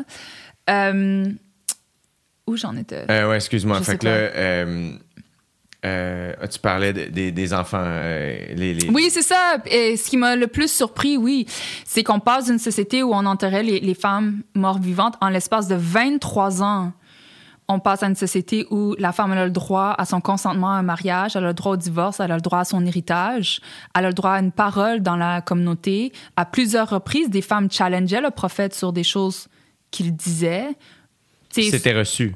oui, oui, 100% Et tellement c'était difficile comme changement, parce que c'est un changement radical, on parle en 23 ans, plusieurs hommes arabes convertis à l'islam disaient si on n'était pas convaincu que ta parole est la parole de Dieu, jamais qu'on aurait changé les mœurs de notre société aussi radicalement à l'endroit des femmes. Parce que c'était tellement un changement énorme de donner autant de place à la femme. Et à mon avis, ce qui a été dommage, c'est que l'islam annonçait ses couleurs au niveau du respect pour la femme à ce niveau-là. Et plusieurs de scholars, là, comme des, académiciennes ou des gens qui retransmettaient, euh, euh, 50 des histoires du prophète sont retransmises par Aïcha, qui est la femme du prophète. Fait qu'il il y a un énorme héritage féminin dans l'islam.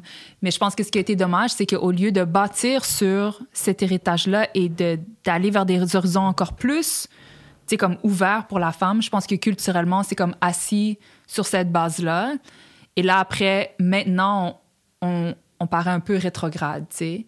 Euh, Où est-ce que c'est c'est arrivé? Avec le temps, j'imagine? ouais, le temps, puis je pense que la colonisation des pays, de tous les pays, là, pas juste des pays arabo-musulmans, mais de tous les pays, les gens se sont peut-être euh, retournés vers des interprétations. Tu sais, ils voulaient peut-être comme se, trouver des moyens de se différencier par rapport à l'Occident. Et ça, c'était une manière de, de, se différencier par rapport à l'Occident. C'était genre la, la, protection des femmes.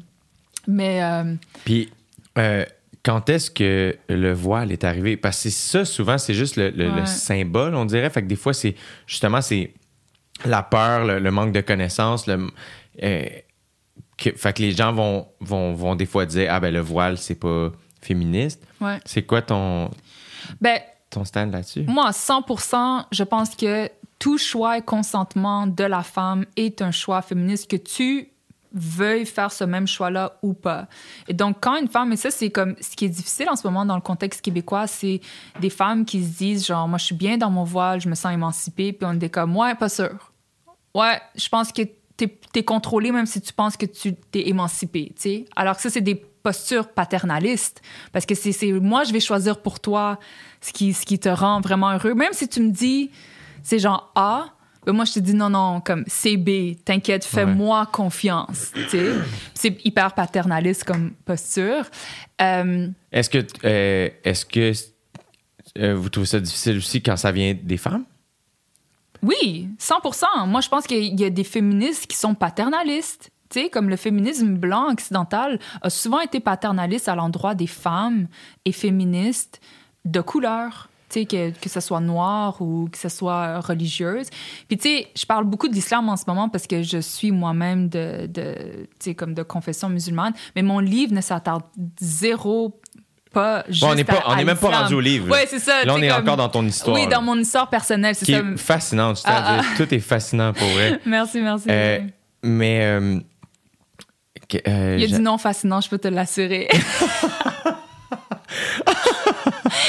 Il y a Euh, des bouts longs puis plates. Est-ce que quand, euh, quand tu t'exprimes comme tu le fais en ce moment, puis je te remercie de le faire parce que je te sens franche et tu le fais de manière douce dans le souhait euh, d'éduquer Ouais. euh, selon ton expérience, tes recherches, tes connaissances. Fait que c'est vraiment. dans- euh, mais quand justement tu dis ah ben le, le féminisme des fois a été Mm-hmm. paternaliste, j'imagine que des fois il y a des gens qui aiment pas recevoir ce genre de, de commentaires là. Ouais. Euh, comment comment tu te sens euh, dans cette posture là Non, il faut le nommer tel que ce l'est. Puis euh, je pense qu'il faut que ça soit reçu. Tout comme moi, je reçois le fait que les gens considèrent la religion patriarcale, je le comprends. J'essaie même pas de le nier. Puis le livre, en aucun cas, essaie de peindre un portrait idyllique de la religion, pas du tout. Je pense qu'on doit être apte à recevoir des critiques telles qu'elles le viennent. Et je pense que si je fais un retour sur le Québec, je pense que c'est ce qui est de plus difficile. C'est le Québec a vraiment de la difficulté à, comme, reconnaître peut-être ses torts ou tu sais je me souviens il y a quelques années qu'on parlait de genre le- les commissions de réconciliation pour les, les, les, les personnes autochtones Ouais. j'écoutais Radio Canada et je te le jure au micro il y avait quelqu'un je me souviens plus de- du nom de la personne a dit ben c'était pas aussi pire au Québec que c'est le au Manitoba puis en Saskatchewan puis mais c'est comme c'est quoi le rapport? Yeah. comme on parle du Québec en ce moment pourquoi tu me parles de c'était pire dans l'ouest du Canada? Genre OK, c'était pire, puis on va le nommer tel que ce l'est là-bas, mais je pense qu'au Québec, c'est comme non. Ça a été moi la victime de l'anglophone. Je, je ne peux pas percevoir comment moi je peux être un agresseur ou un dominant ou un, tu sais. Fait que je pense que pour revenir à la question, du féminisme, non, le féminisme blanc a souvent nié les réalités des femmes de couleur, des, des femmes religieuses, des femmes noires, tu sais, puis euh, tu sais, à- même quand certaines femmes de no- noires ou de couleur disaient Moi, l'homme, c'est mon allié dans cette lutte contre la pauvreté. Donc, je ne, je ne peux pas faire un travail dans lequel, tu sais, comme, mettons, euh, le féminisme radical, dans lequel je m'écarte. De, de, de cet allié-là, I need him. Tu sais, comme dans la pauvreté que je vis, comme j'ai besoin tu sais, d'une famille composée dans laquelle, comme financièrement, on est capable d'aller d'avant. Je te donne ça en exemple. Ouais, c'est un exemple. Mais euh, oui, le féminisme blanc, comme je- et, et, et là, euh, tu sais, comme si là on parle un peu de, de peut-être ses fautes ou euh, mais le féminisme blanc a, a quand même mis sur table, tu sais, comme le, le- le droit du vote. Il y a, il y a Oui. énormément de succès qui est venu également du féminisme C'est pas parce que t'es, t'es, t'es, t'es- t'es bon qu'il n'y a pas encore matière à s'améliorer puis à Ouais. apprendre. Puis je pense que ta parole est encore plus importante pour le féminisme, pour représenter le féministe en, géné- le féminisme Ouais. en général, euh, mais aussi pour euh, les femmes de, noires euh, de, de couleur qui ont besoin de- Ouais. d'être représentées Ouais. et d'être défendues. Ouais. Puis c'est pour ça que je crois pas à un féminisme, je crois à des féminismes. Puis à l'intérieur de ce spectre-là peut exister carrément des contradictions. Et je pense qu'il faut qu'on soit aussi confortable avec les contradictions, tu sais, et que pour une femme, ça va être comme la lutte pour les travailleuses du sexe, puis une autre, ça va être sa lutte de pouvoir porter son voile. Ça peut être, tu sais, ça peut être carrément aux antipodes, mais les deux sont valides dans la quête. Tu sais, une veut vivre son travail en sécurité et selon ses termes, sans un proxénète, et l'autre veut veut dans le contexte du Québec, parce que revenons au Québec, elle veut pouvoir être enseignante en portant son voile et en, est- en sachant qu'elle peut être un modèle à sa, sa- sa- sa Ouais, classe sans qu'on qu'on lui dise t'es un- une figure du pros- prosélytisme ou tu ne crois pas à des principes euh, d'égalité homme-femme. Euh, donc, je crois à des féminismes euh, dans lesquels je pense que plusieurs retrouvent sa voix et, et son agentivité. Mais je pense que, sais, souvent, la, la critique, et je la trouve valide, c'est que des fois, quand on, on, on, on, euh, on décentralise des, des concepts, qu'on qu'on arrête de les hiérarchiser à une définition, par exemple, ou à une lutte, c'est que critiquer des fois un mouvement devient plus difficile parce que la réponse c'est ben c'est that's my choice. Fait que je pense qu'il doit avoir comme un équilibre entre non, il faut qu'on continue de pouvoir critiquer, poser des questions, comprendre, mais une fois qu'une femme répond à tes questions qui sont valides, crois-la dans sa réponse, tu comprends? Mais comme dans le livre, j'ai une phrase sur, euh, tu sais, en ce moment, il y a plusieurs femmes qui disent, ben moi, je fais du Botox, mais c'est moi qui le veux, ça m'émancipe, je me sens belle, je me sens féminine. Je pense qu'il y a matière à ce qu'on puisse faire comme, OK, mais essayons de comprendre quelle est la culture de, de, ces standards de beauté. Et est-ce qu'il y a une part de ça qui vient un peu de, du regard masculin sur la femme? Mais après, quand toi, tu me dis que tu choisis pour toi-même et que tu te sens bien, ben c'est plus à moi d'adopter une posture paternaliste pour faire comme, ouais, pas sûr. Je pense qu'il y a quand même euh, il y a un petit travail que tu as à faire pour vraiment te rendre compte que ça vit. Tu vois ce que je veux dire? Il y a Ouais. comme un équilibre difficile parce qu'il faut qu'on reconnaisse qu'il y a des pressions sociales. Et donc, disons pour le voile, certainement que dans certains contextes, des femmes ont eu de la pression, soit directe ou indirecte, pour porter le voile. Tout comme il y a d'autres femmes qui l'ont choisi carrément à l'encontre de leur famille, tu sais. Fait que, ouais, il y a Mais c'est toujours, euh, ça, ça reste des zones grises parce que ça reste des choix personnels d'être Ouais. humain. Euh, tu sais, par exemple, pour le Botox, euh, moi, si j'ai des amis qui me parlent, qui souhaitent faire ça, des fois, j'essaie de, de- d'utiliser Ouais. moins de mots. Puis mon idée, des fois, je- je- j'essaie juste de faire. Moi, je fais juste. Je veux juste être la, la personne qui te rappelle que je te trouve belle en esti, genre. Je- c'est ju- la seule posture que je veux prendre, c'est celle-là. Ouais. Fait que je suis pas en train de- C'est ton corps, tu fais ce que tu veux. Exact. Sincèrement. Mon rôle en ce moment, c'est que si tu pouvais comprendre vo- comment moi je te vois, Ouais. je peut-être que tu changerais d'idée, mais ça ne me regarde pas en Ouais. bout de ligne. Ouais. Je te respecte pas moins. Il n'y a, rien de ça qui change. Je veux juste que tu saches que je te trouve magnifique. Ouais. Pour vrai. Ouais. Mais c'est tellement Ouais. tough, tu sais, mais ça reste des, des, des, des sujets euh, délicats. C'est des mais sujets encore délicats. une fois, je te remercie de, d'avoir pris le temps de venir en parler. Puis qu'on en, c'est ça qu'il faut faire, il faut parler de tout ça, tu sais. ouais. Puis de, d'avoir droit à l'erreur, puis de, de se reprendre, puis d'être dans la bienveillance. Puis ça, ça veut pas dire que tu peux pas faire, hey, là, tu as dit quelque chose qui se disait pas. Euh, mais de, puis, puis d'a- d'avoir une limite. Si la personne continue de dire cette chose-là, ben oui, à un moment donné, tu peux devenir Ouais. sec. Mais tant que tu es dans l'ouverture, puis le, pa- le partage, puis la bienveillance, puis l'éducation, ben chances are qu'on va s'améliorer. Ouais, ouais. Non, je suis, je suis 100 d'accord. Puis euh, de trouver cet équilibre entre euh, euh, critiquer des mouvements ou une culture, euh, c'est légitime. C'est la culture de la beauté, la culture de la consommation, la culture de... Mais après, tu sais, comme... euh, après, savoir respecter le choix personnel, l'autonomie, même si ce choix-là correspond à 100% à ce qu'on critique, à la culture qu'on critique. Il y a quelque chose de... Mais je pense que c'est, je pense que c'est ça. C'est d'essayer de trouver cet équilibre-là. Fait que, tu sais, d'une part, il y a les critiques des religions, qui est valide. Puis après ça, tu as des femmes religieuses féministes ou religieuses, whatever, qui font des choix religieux il faut le respecter. tu sais. Mais on veut également pouvoir critiquer le, le, le, le religieux dans ses manifestations, disons, patriarcales ou inégales ou whatever. Puis tu sais, on parle du patriarcat et de la religion, mais comme je disais plus tôt, c'est que la religion, c'est tellement plus que juste, son legs patriarcal ou son legs d'austérité. les religions ont, énormément appelé à, de la bonté, à, à des valeurs humaines, à, des- à une conscience humaine également. tu sais.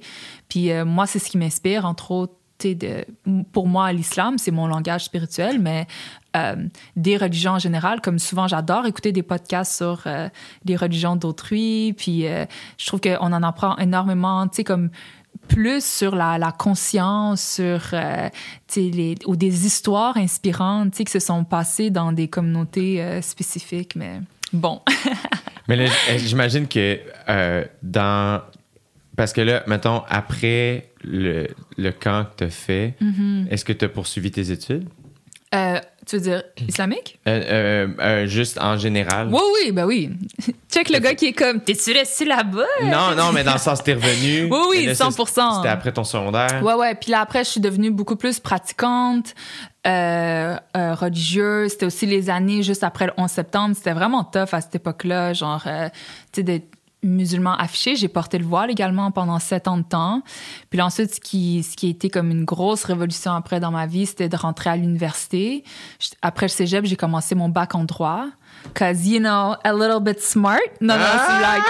Non, non, à l'époque. Non, c'est une blague, mes parents ont appelé. Non, non, ouais, c'est ça. Ça, comme, assurez-vous que. non, non, non. Fait que t'as fait ton bac où? À l'UCAM, en Ok. droit. Yeah. Puis euh, l'UCAM a vraiment été un terrain explosif pour moi, tu sais, au niveau intellectuel, parce que c'est la première fois que j'entendais parler de l'anarchisme, tu sais, des concepts de décentralisé. Tu sais, avant, je pense que j'étais beaucoup comme dans la vérité, la religion, la, tu sais, comme the, the one, Ouais. tu sais. Puis euh, d'arriver comme à, à l'UCAM qui m'a ça m'a tellement challengé au niveau de, de mes croyances, au niveau puis ça a été comme des magnifiques années. J'ai fait mon bac là puis par la suite ma maîtrise quelques années après. C'est Maîtrise en là quoi? euh, en droit, mais c'était tu sais, c'était en droit féminisme sociologie comme un peu comme les, les- le, le livre là. Yeah. Mais euh, j'étais quand même dans le département du, du, droit à l'UQAM. Puis, euh, ouais, c'est ça. Puis c'est ce qui est venu comme, tu sais, retravailler par la suite, tu sais, comme euh, mes, mes croyances euh, religieuses. Puis je pense que suite à ça, j'ai fait un deuxième, tu sais, j'ai fait un premier choix de porter le voile. Je l'ai porté pendant sept ans. Ça a été des belles années. Euh, j'ai vraiment comme un rapport positif avec le voile, entre autres. C'était pour ça que quand j'entendais parler, de charte des valeurs, je, comme je me reconnais tellement pas dans cette dynamique parce que moi-même, je l'ai porté, le symbole religieux, puis en, en aucun cas, je pense que je suis dans la prêche ou je suis dans l'austérité ou je suis dans la froideur ou... Enfin. J'imagine, en plus, vu que c'est un choix personnel, Ouais.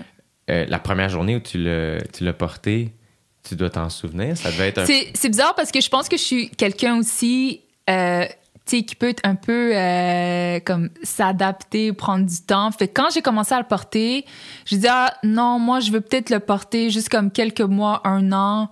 Je suis pas certaine. Puis je le portais, tu sais, comme style africain ou tu sais comme ou t'étais pas toujours sûre si c'était un style ou que je le portais. Mais je te dirais que quand je suis arrivée euh, secondaire 5 à Villa-Maria que je le portais, tout le monde était comme tu sais, parce que j'étais comme un peu le clown, genre, tu sais, comme un des clowns, pas juste le clown, mais comme un. Tu sais, fait que c'était bizarre pour mes amis de me voir arriver avec un voile. Mais c'est cool. Ouais, puis je- Encore une fois, parce que le voile te définit pas, c'est un choix Ouais. personnel, la pluralité de tout ce que tu peux être, Ouais. euh, t'incarnais ça. Ouais, ouais, ouais. Puis je me souviens, une de mes amies, genre euh, Éléonore, shout out à Éléonore, elle était comme Yo, le chaman vient d'arriver. sais, En tout cas, ça m'avait tellement fait rire. Fait j'étais comme Ah, ok, c'est décontracté. Puis je pense vite, ils ont vu que je, tu sais, je restais la même personne, même si là, j'avais euh, tu sais, comme un, un intérêt tu sais, euh, plus approfondi pour euh, ma Mais respectait ton choix. Oui, oui. Après ça, c'est de voir justement, je pense que la ligne à tracer dans, dans cette conversation-là, c'est quand tu sens que c'est imposé. Mais tu sais, c'est tellement intéressant le truc de imposer. Puis là, je reprends euh, les écrits de Pascal Fournier. Ça m'a tellement aidé. Elle parle de parce qu'en droit, il y a vraiment le concept de du consentement libre et éclairé et à la coercition. Et donc, je trouve que c'est tellement on est tellement dans une binarité quand on parle des deux parce que rares sont les choix dans une vie religieuse ou pas où tu es 100% dans le consentement libre et éclairé. Souvent, tu es influencé par ta culture, ton, ta situation familiale, euh, les attentes qui sont peut-être autour de toi. Et donc, il y a rien, il y y a très peu de choses qui sont faites dans notre vie où on n'a pas peut-être pas nécessairement senti une pression, mais qu'on on baignait dans une culture et c'est le choix qui semblait le, plus important. Et donc, oui, certainement, il y a des personnes qui ont été forcées de porter un signe religieux ou carrément forcées de ne pas porter un signe religieux, j'en, connais. Mais je pense que ce qui est la majorité du monde, c'est qu'on baigne sur un spectre entre libre et éclairé et coercition, où souvent, il y a énormément de conditions qui viennent euh, expliquer un choix. Tu vois ce que je veux dire? Yeah. Qu'il soit religieux ou pas. Et pour moi, ça, c'est une des pistes de solutions que je donne dans le livre parce que je dis, si on est capable de reconnaître que dans notre vie, on a choisi cette profession parce que nos parents allaient être fiers si on devenait, tu sais, comme avocat ou médecin, whatever, ou ou, ou, ou peut-être qu'on a on- tous nos amis étaient artistes fait que nous aussi on avait peut-être comme un petit ego sensible puis on a voulu tu vois ce que je veux dire? De reconnaître que dans notre vie oublie le choix religieux là, mais que dans notre vie les choix qu'on a faits étaient appelés par notre condition sociale notre condition culturelle l'ambiance politique également et donc on n'était peut-être pas à 100% dans le consentement libre et éclairé euh, pur euh, tu sais comme Ouais, je sais même pas pourquoi, mais tu vois, moi, ce qui me vient en tête, c'est le fait que j'ai joué au hockey, mettons. ouais C'est un exemple bien banal. t'as grandi Je- ça, ça fait tellement. Tu sais, mon, mon père avait joué au hockey. Ouais. Euh, on a grandi euh, au Québec. Euh, fait comme année, c'était. Puis aujourd'hui, je suis très heureux d'avoir joué au hockey, mais tu sais, j'en ai pas fait une carrière. ouais Euh, tu sais, mais on dirait que c'est l'exemple qui m'est venu en tête. Ouais, c'est ça. Puis je pense qu'on en a plusieurs choix dans, dans notre vie, ou même comme les quartiers où on décide d'habiter. Tu sais, c'est comme, est-ce que tu aimes vraiment le quartier ou tu considères que c'est le quartier comme cool de Montréal? Fait que toi aussi, tu veux faire partie de la scène cool. Tu sais, whatever que ça peut être. Puis je pense que quand on reconnaît ça dans nos choix, ben, on est capable de faire le stretch, de dire, bon, ben, une personne dans sa religiosité, elle aussi, ça a été influencé par sa famille, la culture, son attachement peut-être à la religion ou sa culture de, de back home, là, disons, whatever.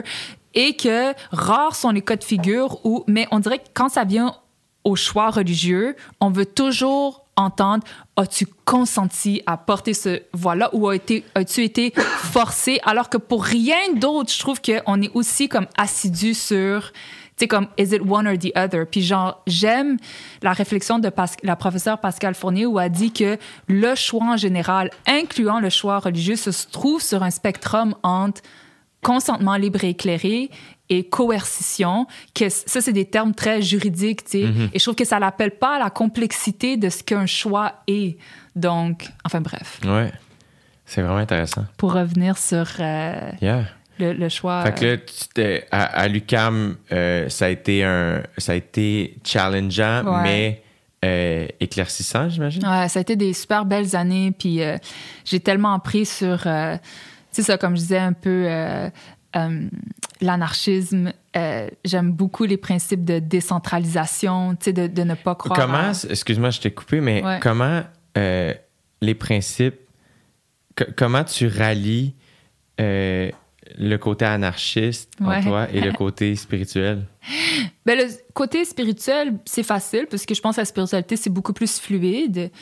Et le côté religieux, euh, spécifiquement avec l'islam, je me rappelle beaucoup que, euh, autre que le catholicisme, aucune religion a l'équivalent d'un Vatican, dans lequel tout vient d'un endroit, incluant l'islam. Euh, l'islam, il y a beaucoup plus de désaccords dans la religion au niveau de comment vivent certaines parties de la religion qu'il y a d'accords. Et donc, il y, a, il y a des accords sur peut-être les éléments les plus euh, straightforward, genre Ouais. prier cinq fois par jour, le ramadan, whatever. Mais sur le reste, comme je disais un peu, le- le- les contradictions existent, la complexité existe. Et donc, je pense que je me rallie à ce principe-là de des vérités versus une vérité à travers même ma religion, quand je regarde un peu son histoire, qu'on n'a jamais formé comme un endroit, comme un État d'où venaient les règlements ou les fatwas dont on peut Yeah. parler. Là. pour toi, euh, euh, l'anarchie, mettons, comme on en parle, c'est plus de, de, de, de déconstruire ou de, de, de, de voir de différentes manières plutôt que de voir comme un seul, une seule manière de faire. Et je dirais, c'est. c'est ben, tu sais, l'anarchisme, c'est genre le- la décentralis- décentralisation du pouvoir. Euh, et donc, tu sais, comme le Canada, la fédération, tu sais, c'est comme tout est. Yeah. C'est la- c'est l'Assemblée. la reine. On aime la reine. Hein? C'est elle qui nous... Nous, tous les matins, on prie à la reine, Alex et Ouais, moi. ouais, ouais. C'est très important pour nous. Bon, dis-moi, c'est quoi ta prière à la reine? Vas-y, now, live. Euh, euh, non, c'est ça. Fait que moi, j'ai, ça, m'a, ça m'a tellement réveillée comme ces, tu sais, ces, ces principes de décentralisation euh, du pouvoir, décentralisation même de- du concept de la vérité du un. De la figure du un, du leader, de, de, de, de, celui qui va être le, messie vert, tu sais. Euh, puis, euh, ouais, fait qu'en tout cas, ça a été comme euh, des super belles années. Puis, éventuellement, j'ai euh, arrêté de porter le voile, comme euh, sept ans après de, de, de l'avoir commencé. Ça a été très, très, très difficile l'enlever. Ah ouais? Plus difficile que de le mettre. Pourquoi? Ouais. Parce que je sentais que j'abandonnais comme une lutte également. Mais c'est la raison pour laquelle je l'enlevais. C'est que j'ai commencé à porter le voile pour des raisons spirituelles, mais le contexte québécois était tellement difficile que ce qui était initialement un choix spirituel était devenu euh, une espèce de euh, lutte politique. Ouais. Je vais te prouver que je suis intelligente, je vais te prouver que je suis pas que je suis émancipée, je vais te prouver que je suis pas soumise, je vais te prouver. Puis à tous les jours, tu es comme dans une lutte de genre non, l'islam c'est pas une religion de terroristes. Non, je suis pas soumise parce que je porte le voile et ça m'a complètement vidé d'énergie. Je peux même Ouais. pas m'imaginer. J'étais, j'étais juste plus capable. Puis genre, comme plusieurs, je voulais juste être anonyme moi aussi. Je voulais plus marcher dans la rue puis tout de suite être affichée. Puis j'ai reçu des commentaires, mais je peux pas dire que c'était mon quotidien là, de recevoir des commentaires tout croche, mais j'en ai reçu puis c'est comme trop pas agréable.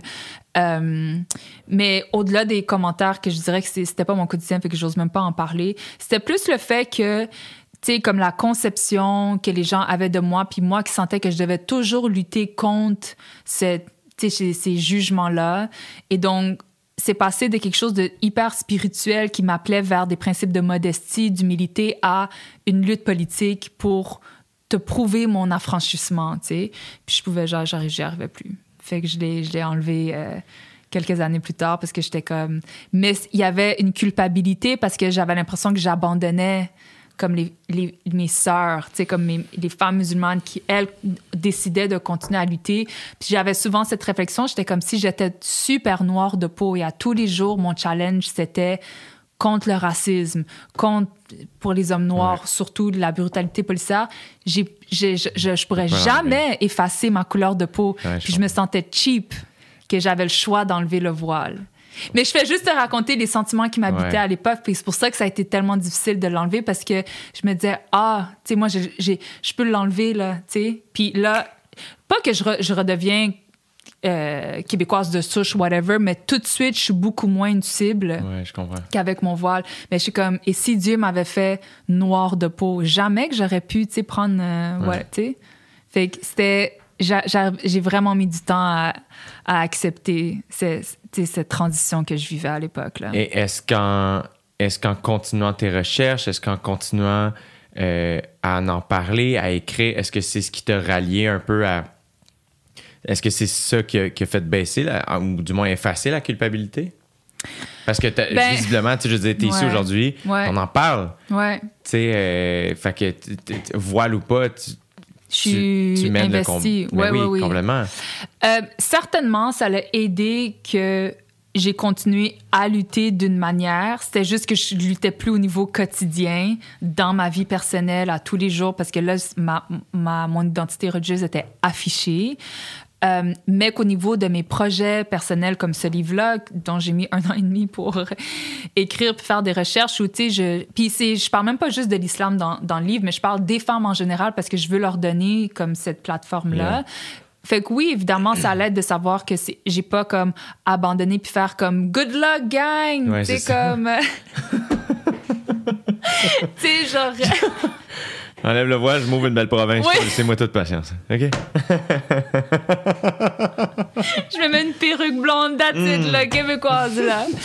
non non non, tu sais comme clairement, fait que je pense que les gens autour de moi ont, ont bien vu que ça, ça restait quelque chose. euh, mais comme je t'ai dit, c'était, c'était, j'ai juste, je devais laisser le temps faire son œuvre. Yeah. Puis je vivais une culpabilité à l'époque. Puis, tu sais, j'ai, j'ai, tu sais, je, je me considère peut-être plus autant maintenant, mais à l'époque comme, tu sais, une activiste. Puis comme, je pense que c'est difficile quand tu crois à la justice sociale, quand tu crois à des principes d'égalité, où tu, où tu veux vraiment voir que, que toutes les communautés religieuses et religieuses, tu sais, comme puissent euh, tu vivre des, des moments de partage, puis de, de, de, de symbiose ensemble, puis de sentir que tu abandonnes un peu la lutte. C'est juste difficile, en général, tu. Puis, euh, mais c'est ça, avec le temps, je pense que j'étais comme, ah, je suis juste une personne, puis tout n'est pas sur mes épaules à moi, puis j'ai fait du mieux que je pouvais, là. Mais... Puis c'est qu'il y a, il y a ta santé euh, mentale Ouais, aussi exact. à toi, là, tu sais, puis Ouais. juste le- ta, ta vie, ton quotidien, ton bonheur, il y a tes limites. euh, Ouais, tu sais, il y a tout 100%. ça, là. Puis ça, c'est ça, c'est ça, c'est quelque chose que dans les dernières années, comme ça me- le, le- le concept des limites, c'est tellement important de savoir qu'est-ce que tu es capable de prendre sur toi. Mhm. Puis à cette époque-là, ben, je- j'y arrivais plus. Puis il fallait que j'accepte que je, je pouvais plus mener ce, Ouais. ce, ce combat-là. Puis c'est dommage parce qu'à la base, comme je t'ai dit, c'était un choix très spirituel, mais c'était que le contexte politique au Québec, on parle de des années, quelques années après le 11 septembre, on parle d'un Québec avec les accommodements raisonnables, etc., où il y a vraiment une espèce de comme peur à l'endroit, puis c'est devenu comme une lutte politique que j'a- j'ai pris Ouais. sur moi, puis j'y arrivais plus. Et là, après tes études, qu'est- est-ce que qu'est-ce que tu t'es mis à faire? Après mes études, ça a été honnêtement là, le, le- ça a été de, de manifester mon plus grand rêve, qui a été celui de déménager à New York. J'étais allée à New York euh, en 2010 dans le cadre d'une compétition internationale comme les simulations des Nations Unies. Ah oui! Ouais, c'est ça. À Euh, l'université, ouais. Ah, ok, ok, ok. Mon ami le faisait au cégep. OK, ça, oui, aussi. oui, oui. Ça, Comment ça s'appelle? euh, Model UN. Ah, oui, c'est ça, Ouais, exact, ouais, ouais. absolument.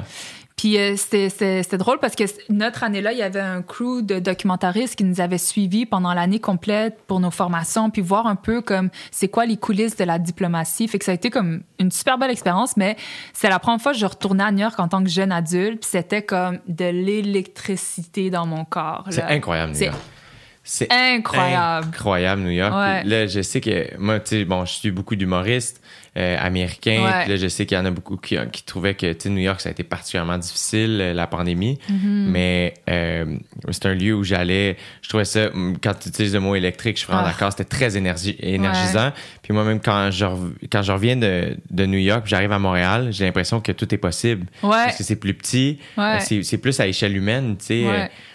Fait qu'il y avait- tu sais, moi, je trouve le meilleur exemple de ça, du moins dans ma vie à moi qui s'est incarné, c'est qu'en 2018, j'ai- eu la, la mairesse de Montréal en entrevue. Tu sais, tu fais. Wow! Tu sais, genre. Ouais. euh, un, un humoriste. Mais arrête, J-Lo, t'es t'es connu. J-Lo! J-Lo, t'es connu! Mais tu comprends, il y avait quelque Ouais. chose de comme Ah, Ouais, ben, ouais, j'ai accès à, à- à Mhm. plusieurs personnes. Je trouve qu'on a accès les uns aux autres. Chose qui, à New York, t'es comme dans l'immensité de la patente. attends, quoi? Mais après, il y a ah, moi, je trouve qu'il y a quelque chose de tellement libérateur à New York. Je trouve que c'est comme tous les types d'êtres humains vivent là. tu sais, autant de l'excentrique à tous les jours, ça porte du glitter, puis au, au plus ratchet, au plus, tu sais, comme euh, nerd de chez nerd à, sais, le plus euh, euh, religieux conservateur, everyone's there, tu sais, puis ça vit en harmonie. Yeah.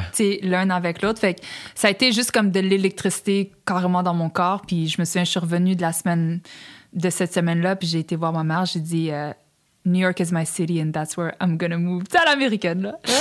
Puis, euh, mais j'ai mis plusieurs années à pouvoir manifester comme euh, cette vision-là. Fait que je dirais que c'était comme. J'ai toujours fait partie des luttes, mais New York est devenu comme mon grand, grand projet. Puis euh, Puis là, qu'est-ce que tu voulais aller faire là-bas? vivre. Fait que t'as- juste fait ça? Ouais. Dans- là, je dis juste, on s'entend mais c'est un major move là, quand même. Faire, OK, je me prends un appart puis je pars. Ah non, j'avais un job. J'ai trouvé un emploi là-bas. Oui, oui, oui, oui, oui, oui. J'allais vivre. Oh, J'allais vivre. Merde. J'ai plus d'argent deux mois plus tard. I'm back, people. Mais j'ai vécu. That was short, but really good. non, Fait non. Qu'est-ce que, qu'est-ce que tu t'es trouvé comme emploi? Mon premier emploi, c'était dans une tech startup. Puis c'était tellement drôle parce que c'était une tech startup qui euh, développait une application bancaire, puis qui l'avait vendue à la banque TD, puis par la suite à Manuvie.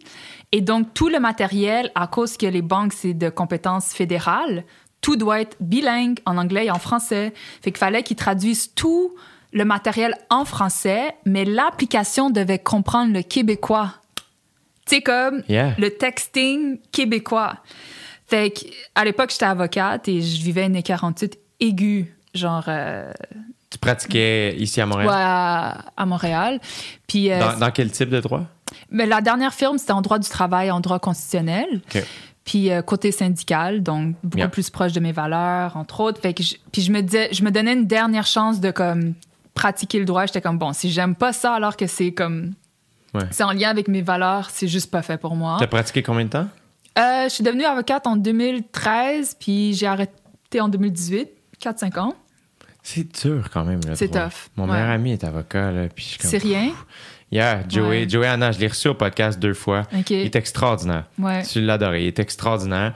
Puis euh, lui, il a travaillé en droit de la famille. Il est à l'aide juridique de Montréal. Ouais, Euh, fait que, il- il, euh, c'est incroyable, tu sais, ce qu'il fait. ouais. Fait que, euh, yeah, j'ai beaucoup d'admiration. Ouais, puis c'est- ouais, c'est aussi une pratique conservatrice un peu, Yeah, puis euh, très procédurale, puis je pense que je suis tellement plus comme éclatée que cette profession-là, et j'étais juste pas heureuse, point à la ligne, même si le droit m'intéresse clairement, tu sais, le livre, j'ai... Yeah, On y arrive au livre. Oui, On, arrive, la gang. Ça va long. Restez avec nous, s'il vous plaît. je fais jamais ça, genre. Ça paraît que je suis pas en entrevue souvent, j'arrête pas de regarder la caméra. C'est parfait. Euh, fait que là, euh, t'as fait, OK, c'est plus pour moi, le droit. ouais. Fait que là, tu t'es tourné vers. euh, comment t'as cherché, là? Non, c'était dans une écœurantite aiguë de genre, j'haïs ce que je fais. Puis j'ai- j'ai littéralement, puis rendu là, j'avais comme passé mon barreau, j'avais été faire les examens du barreau de New York, j'avais été faire ma commune là. J'ai fait énormément d'étapes pour manifester New York, mais ça se passait juste pas. It just wasn't working out. Tout Pour ce je- avocate à New York. Ouais, et rien fonctionnait. J'ai été faire ma commune là, j'ai été faire les examens, j'ai été, j'appliquais. Rien fonctionnait dans ce que j'essayais. Puis à un moment donné, j'étais comme, tu sais quoi, peut-être la vie favorise pas ce, ce chemin pour moi. Il faut peut-être que j'abandonne ou que j'aille voir ailleurs. Enfin bref, cet été-là, en 2017, j'avais juste tapé euh, New York Jobs French. Juste ça, sur Google.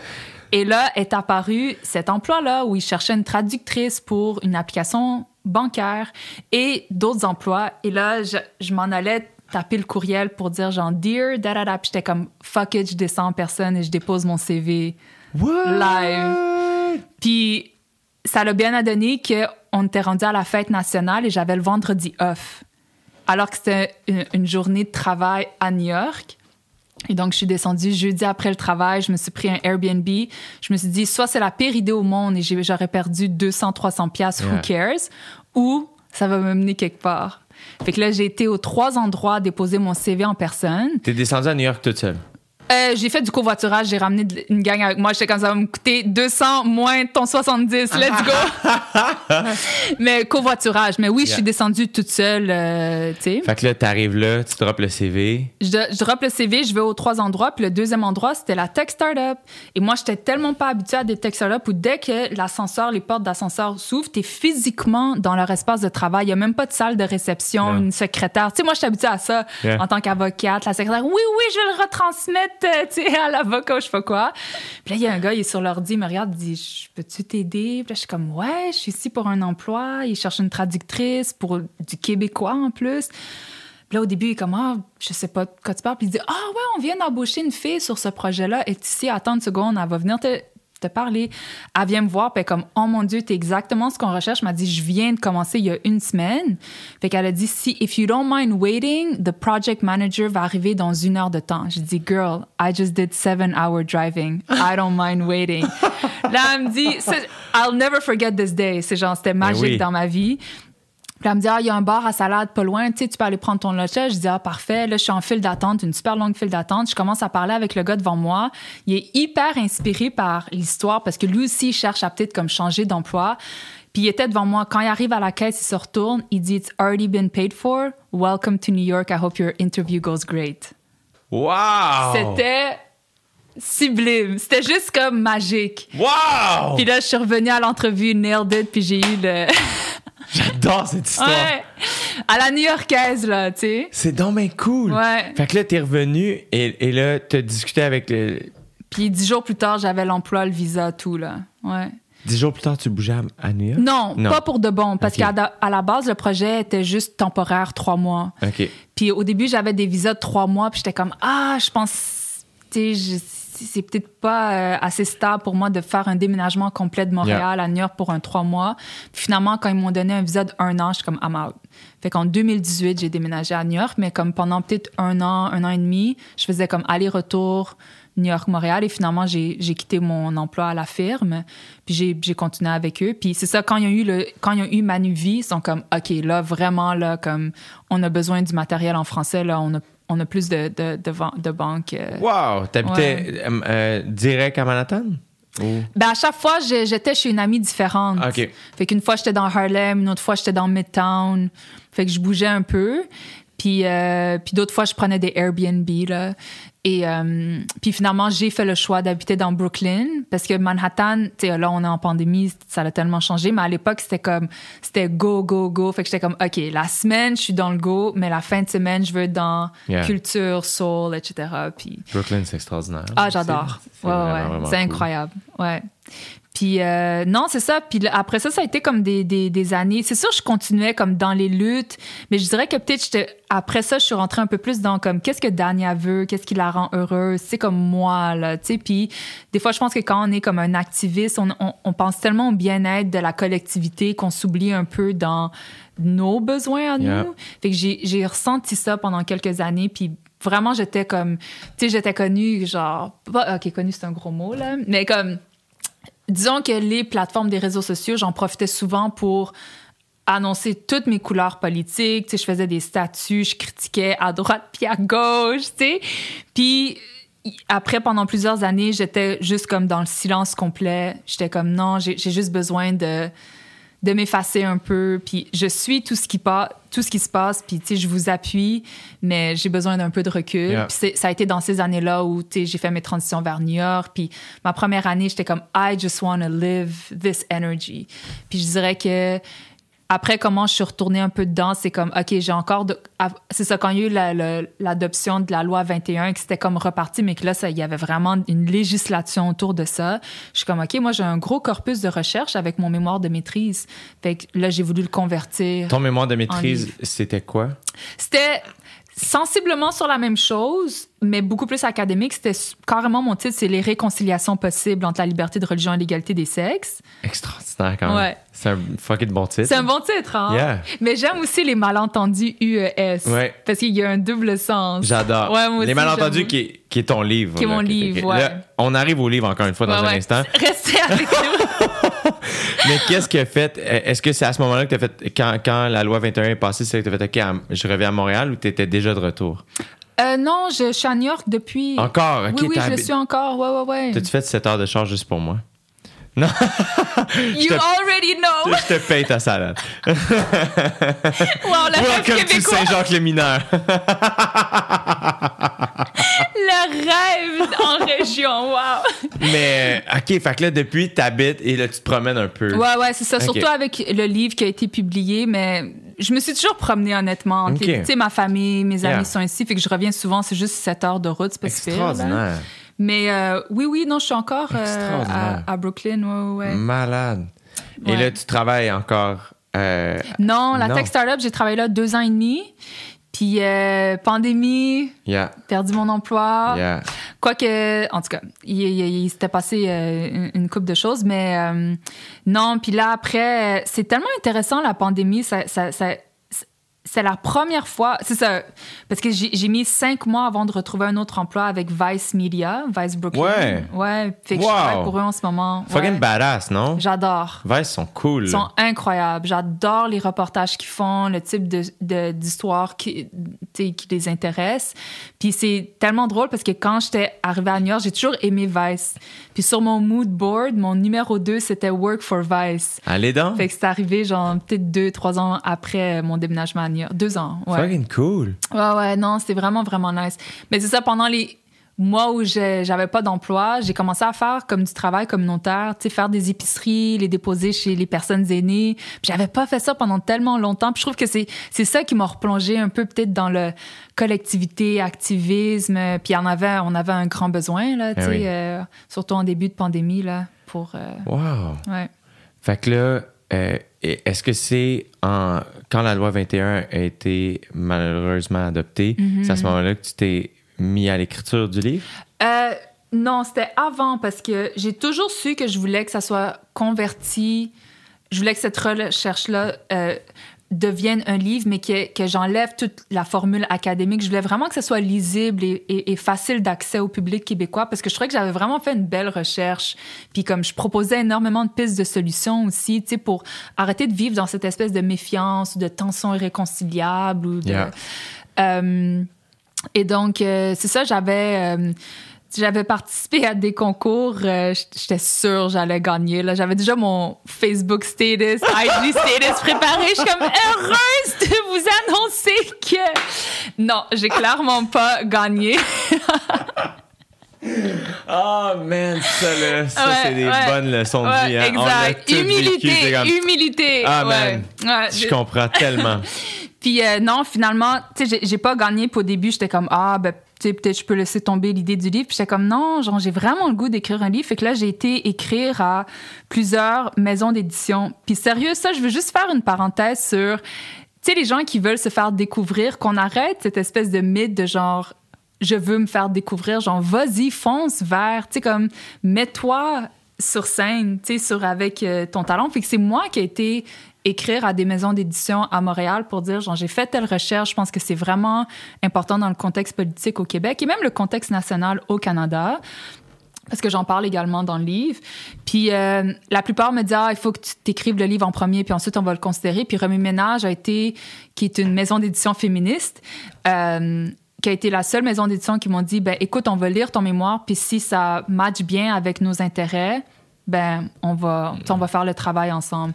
Finalement, ils sont revenus puis sont comme ah, tu sais, été une super bonne recherche, puis ça serait comme excellent dans le cadre du de, de la province du Québec. Ben, ce qui se passe ici, en fait. There là. you go. Fait que là, j'ai eu mon contrat en mars 2019, puis en juin 2019, la loi 21 adoptait. Fait que là, je sentais encore plus une nécessité pour ce livre-là d'exister. Et l'ironie, c'est que il a été mis en librairie, dans le sens comme public, la journée que le premier jugement sur la loi 21 sortait. Tu sais, le, le jugement de la Cour supérieure, là, qui est sorti le 20 avril dernier, mon livre sortait le 20 avril dernier. Oh my god. Ouais, fait que le timing pouvait pas être meilleur, Oh my god. Ouais. C'est Ouais. bien paradoxal. Ouais, ouais, ouais, ouais. Puis j'avais, genre, au niveau comme prémonitoire, je sentais qu'il allait peut-être avoir comme une coïncidence entre les dates parce que les audiences avaient terminé en décembre. Puis là, on tardait, là, ça faisait comme quatre mois, tu sais, le jugement n'était pas sorti. Mais je, jamais que je pouvais penser que ça allait être le même jour. Évidemment. Ouais, le 20 avril Puis, 2021. euh, comment parce que je sais qu'on a parlé de plein de trucs, puis il y a des trucs, comme, Hey, ça, c'est pas dans le livre, tout ça. Fait que le livre, euh, c'est l'angle, il est plus vers les solutions. Ben, c'est sûr que je parle des déconstructions avant d'arriver aux réconciliations possibles. Entre autres, les déconstructions que je fais, c'est par rapport aux religieux, aux phénomènes religieux, comment l'immigrant vit sa reli- religiosité, comment ça peut être un aspect hyper positif dans sa vie. Et donc, il y a comme un énorme travail de recherche qui a été fait à cet endroit-là. Pour- quand tu dis énorme travail de recherche, c'est euh, te rencontrer. Non, non, non, non, non. C'est dans des livres, Ouais, ouais, ouais. dans des études sociologiques qui ont été faites, puis tu sais, je fais confiance à Yeah, l'étude qui a été absolument. faite.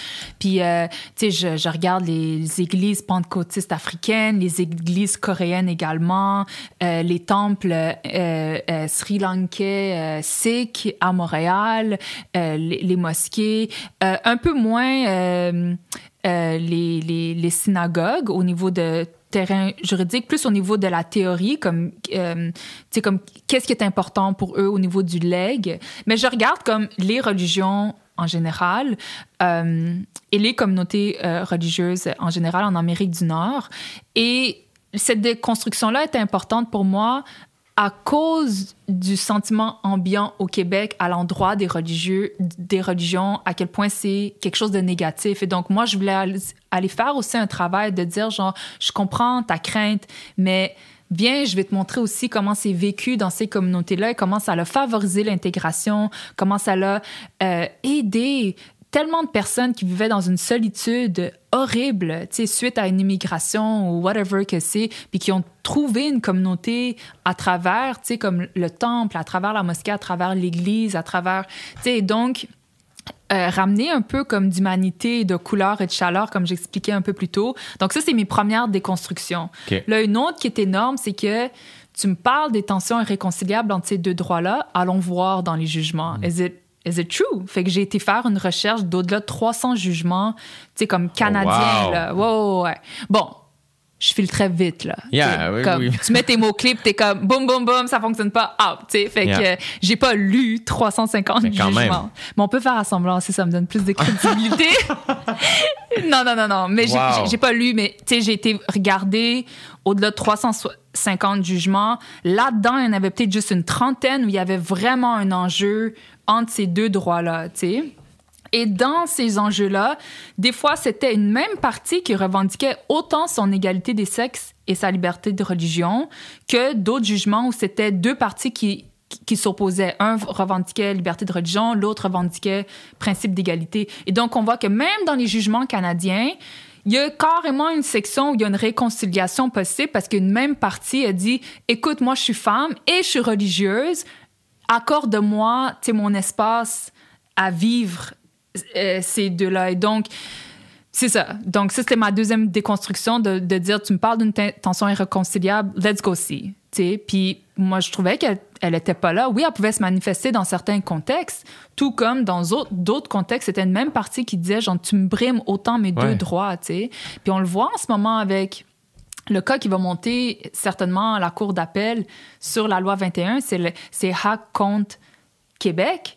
Et Hack, c'est une étudiante qui une étudiante en éducation qui porte le voile, qui pour elle veut rentrer dans cette profession-là, et pour elle, elle se revendique autant de ma liberté de religion de porter mon voile et mon et euh, mon droit à l'égalité des sexes de pouvoir travailler au même titre que une autre femme ou au même titre qu'un autre homme. Et elle revendique les deux ensemble. Et donc, ça, c'est une deuxième con- déconstruction. Et à travers ça, j'ai choisi dans les deux camps, autant la tension que réconciliation, euh, comme trois, quatre jugements que je trouvais comme symboliques. Et ce qu'on réalise dans les cas de tension, dans les cas où deux, parties différentes, une revendique égalité de sexe, l'autre revendique liberté de religion, à chaque fois, à moins que la preuve soit comme euh, vraiment, vraiment mal faite, la Cour protège les femmes. La Cour protège l'égalité des sexes. Et donc, que ça soit dans le cas de Brooker contre Mar- Markovitch, qui est une femme juive qui voulait son divorce religieux et qui l'a obtenu, genre, je pense, 13 ans après son divorce civil, la Cour suprême a protégé le droit de cette femme-là. Quand ça a été le cas de l'hôpital juif qui avait affiché un poste pour un préposé aux bénéficiaires, mais qui, qui voulait juste un préposé homme et qui l'avait mis au masculin, fait que c'est allé en cours.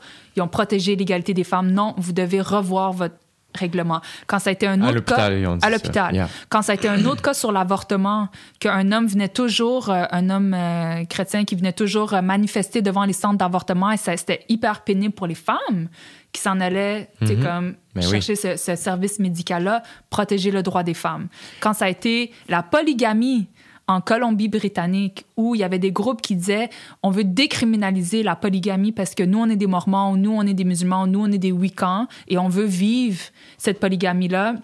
La Cour a protégé le droit des femmes. Et donc, on voit même que dans des cas où il y a une tension, quand la preuve est faite, les femmes sont protégées. Donc, pourquoi me parles-tu de la Cour va protéger les religions? Si... Non, comme on le voit que dans les faits, quand il y a une question de tension et quand la preuve est faite, la femme est protégée. Je dis pas peut-être dans tous les cas, mais dans les cas que moi j'ai vus, les, les femmes ont été protégées. Par contre, dans les questions de réconciliation, c'est pas toujours le cas. Quand une femme revendique des deux, c'est pas nécessairement le cas. Il y a eu le cas que moi je trouve qui est le plus tragique, qui est le cas d'une femme qui porte le niqab. Niqab, est- ça, c'est on voit juste les yeux. Exact. Voilà. Qui, elle, euh, euh, portait plainte pour agression sexuelle à l'endroit de son oncle. Et je sais pas si c'était un, un oncle et un, un frère. Désolée, j'ai oublié. Certainement un oncle, des membres de sa famille. Ouais. Et dès la première instance, il y a eu un conflit. Ils sont comme euh, la victime doit témoigner à visage découvert. Et elle disait, ben, liberté de religion, moi, je me sens beaucoup plus confortable avec mon niqab. Et c'est monté jusqu'en Cour suprême. Et la Cour suprême, au lieu de se dire, c'est tellement plus important pour une femme de témoigner, même dans un espace alternatif qui est pas celui de genre visage découvert, nanana, whatever. C'est tellement, étant donné que c'est tellement rare que des cas se rendent en justice et qui sont judiciarisés, que c'est ça l'importance. Ouais. L'importance, c'est d'offrir un espace aux femmes. Donc, égalité des sexes, tu comprends? Comme Ouais. égalité de chance, égalité d'opportunité. Comme est- non, ils ont eu un jugement dans lequel, au lieu de se pencher réellement, sauf la juge Abella qui a eu une, une euh, lecture genrée de, de, de ce cas-là, la, la Cour suprême n'a pas voulu trop se mouiller parce qu'on on s'entend que c'est un des symboles les plus, tu sais, comme les gens ont une réaction épidermique, là, comme quand ça vient au niqab, et on peut le comprendre parce qu'on voit pas le visage. La Cour suprême a juste établi un, un test à- auquel tu dois répondre à des questions. Et que ce test-là est retourné au juge de la première instance. Et le juge de la première instance a dit Bon, ben moi, j'ai répondu aux questions et je considère qu'il faut que tu enlèves ton niqab si tu veux témoigner. Elle a retiré sa plainte. Tu sais? On voit que quand on est dans un cas où une même femme a, a dit accès à la justice, je, je veux avoir mon égalité d'accès à la justice et pouvoir, tu sais, comme euh, respecter ma religiosité, au lieu d'avoir une sensibilité, étant donné le cas grave, on l'a pas eu, tu sais. Fuck. Ouais. Moi, ça a été un des cas, euh, je, je trouvais ça vraiment difficile. Mais je, je peux, encore une fois, pas m'imaginer. Ouais, Avec raison. ouais, C'est tragique. Ouais. On... Puis là, est-ce que... Est-ce que tu sens une ouverture à ce que la loi soit retirée ou changée? avec le- la CAQ au pouvoir, je sais pas. Je trouve ça difficile. Puis en plus, euh, il est tellement fier de dire euh, 70% des Québécois supportent la loi, mais on s'en fout. Si la loi est discriminatoire, Ouais, là, c'est- en- faut pas se vanter de ça. ouais, là. ça, en quoi tu es heureux Ouais. d'avoir adopté une loi qui est discriminatoire, tu sais. Puis la Cour d'appel également, euh, mais ça, c'était il y a un an et demi, mais c'était- c'était... Parce que la, la première étape qui avait été faite quand la loi a été adoptée, c'était ils sont allés en cours pour suspendre les effets de la loi. Ils n'étaient pas sur le fond, là. ils étaient juste comme au niveau de suspendre les effets. Finalement, ça n'a pas été suspendu parce que les, les euh, euh, deux juges contre euh, une à, la cour d'appel a finalement statué que euh, clause dérogatoire, là, ils n'allaient pas suspendre les effets de la loi. Puis un des juges, le seul juge euh, masculin sur le banc, qui est comme ouais ben désolé je le paraphrase et je lui donne un accent, là, parce que j'ai tellement pas aimé ce qu'il dit. Mais tu sais, il a fait de la théologie, puis il dit, ben, les religions vous, vous ordonnent pas vraiment euh, de toujours mettre votre voile, là, ou votre symbole religieux. Là, vous pouvez l'enlever, mais c'est comme, t'es qui, toi? T'es un juge, t'es pas un théologien, t'es qui pour venir dire, interpréter une religion, à savoir, c'est quand tu peux ou ne pas mettre un, un, symbole religieux. Si la personne te dit, moi, je veux la mettre en public en tout temps, point à la ligne, c'est pas à toi de faire le prêtre ou le rabbin ou l'imam ou je sais pas quoi, tu sais. Euh, enfin bref, mais tu sais, euh, ouais, je sais pas, je suis. Mais je, je, suis. Euh, je suis vraiment content qu'on en parle. Je suis vraiment content que tu sois là parce que c'est. mon ami Charles Pellerin qui faisait ma première partie, c'est un humoriste que je trouve vraiment brillant. Puis il y avait un numéro là-dessus quand la loi est passée. Puis il, fait, il, faisait un numéro en première partie. Il l'a fait à Juste pour rire, si je ne me trompe pas, l'année dernière ou l'autre année d'avant. Puis où justement, tu sais, il était comme je dirais pas ces jokes là, aller voir le numéro, c'était un super bon numéro. Justement, il était comme, tu sais, j'ai eu un prof tout mon secondaire qui avait un mm. t-shirt des cowboys fringants. Je suis pas devenu les cowboys fringants, tu sais. C'est une joke, mais en avant pour moi que c'était comme. Mais c'est essentiellement ça. Ouais. c'est comme euh, la neutralité qui, entendons-nous, c'est pas la neutralité, c'est la normalité. Tu sais, parce qu'une neutralité, c'est dans tes actions une normalité, c'est puisque 90% des Québécois, euh, toute ethnie confondue de souche, whatever, ne portent pas de symbole religieux, en porter un fait de toi comme une anormalité, tu comprends? Ouais. Fait qu'on te demande d'être normal, on te demande pas d'être neutre. Parce que je veux dire, si on regarde, mettons, la Cour suprême des États-Unis, la, juge Amy, euh, j'ai oublié son nom de famille, mais qui, qui affiche ses couleurs, qui est anti-avortement, ultra conservatrice, mais d'apparence, elle est d'apparence neutre. Mais dans les faits, elle ne l'est pas. Elle est tellement. Elle affiche ses, ses couleurs en étant, sais, comme ultra chrétienne, anti-avortement, et donc les gens ont peur du renversement de Roe versus Wade, tu sais, qui, qui a été le jugement qui a donné les droits aux femmes de pouvoir avoir accès à des, à des services d'avortement. Mm-hmm. Mais euh, désolée, je sais pas pourquoi euh, on parlait de. Ah oui, c'est ça, des déconstructions. Ça, ça venait. C'est ça, comme. Là, je rentre dans le, le, côté légal et du droit. Allons voir effectivement dans le droit. Est-ce qu'il y a des. Est-ce que est-ce que c'est le cas de le, le cas de l'attention? Et moi, je trouve que au niveau de quand euh, on parle d'une partie versus l'autre. Moi, je trouve que les cours ont été formidables de protéger le droit des femmes mm-hmm. euh, versus euh, la liberté de religion. Et à, raison, là, comme surtout quand la preuve est, faite. Il y a eu des cas où les, preuves étaient comme mal faites, fait c'est vraiment difficile de pouvoir. Mais là, est-ce que, est que tu crois que, mettons, bon, le, ton livre est sorti en avril. on enregistre ça, on est le, 4 juin, exactement. Ouais.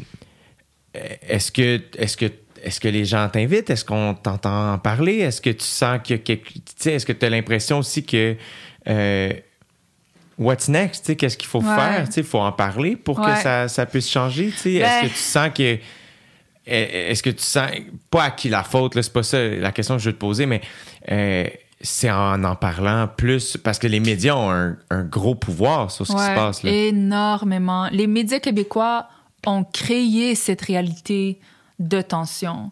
Fait que je pense qu'on parlait, on partait de comme quelques événements qui dérangeaient peut-être le, public, québécois. On en a fait comme les, les, les, les événements qui représentaient peut-être ces communautés-là au niveau de, mettons, euh, le YMCA, quand les Juifs assidiques ont demandé de givrer certaines vitres ou bien euh, certaines cabanes à sucre qui offraient pas de jambon pour accommoder, mettons, euh, des musulmans qui venaient. Mais on prend comme quelques cas pour en faire comme sont déraisonnables, leurs accommodements, etc. Puis je pense que les médias ont vraiment pas favorisé, tu sais, comme...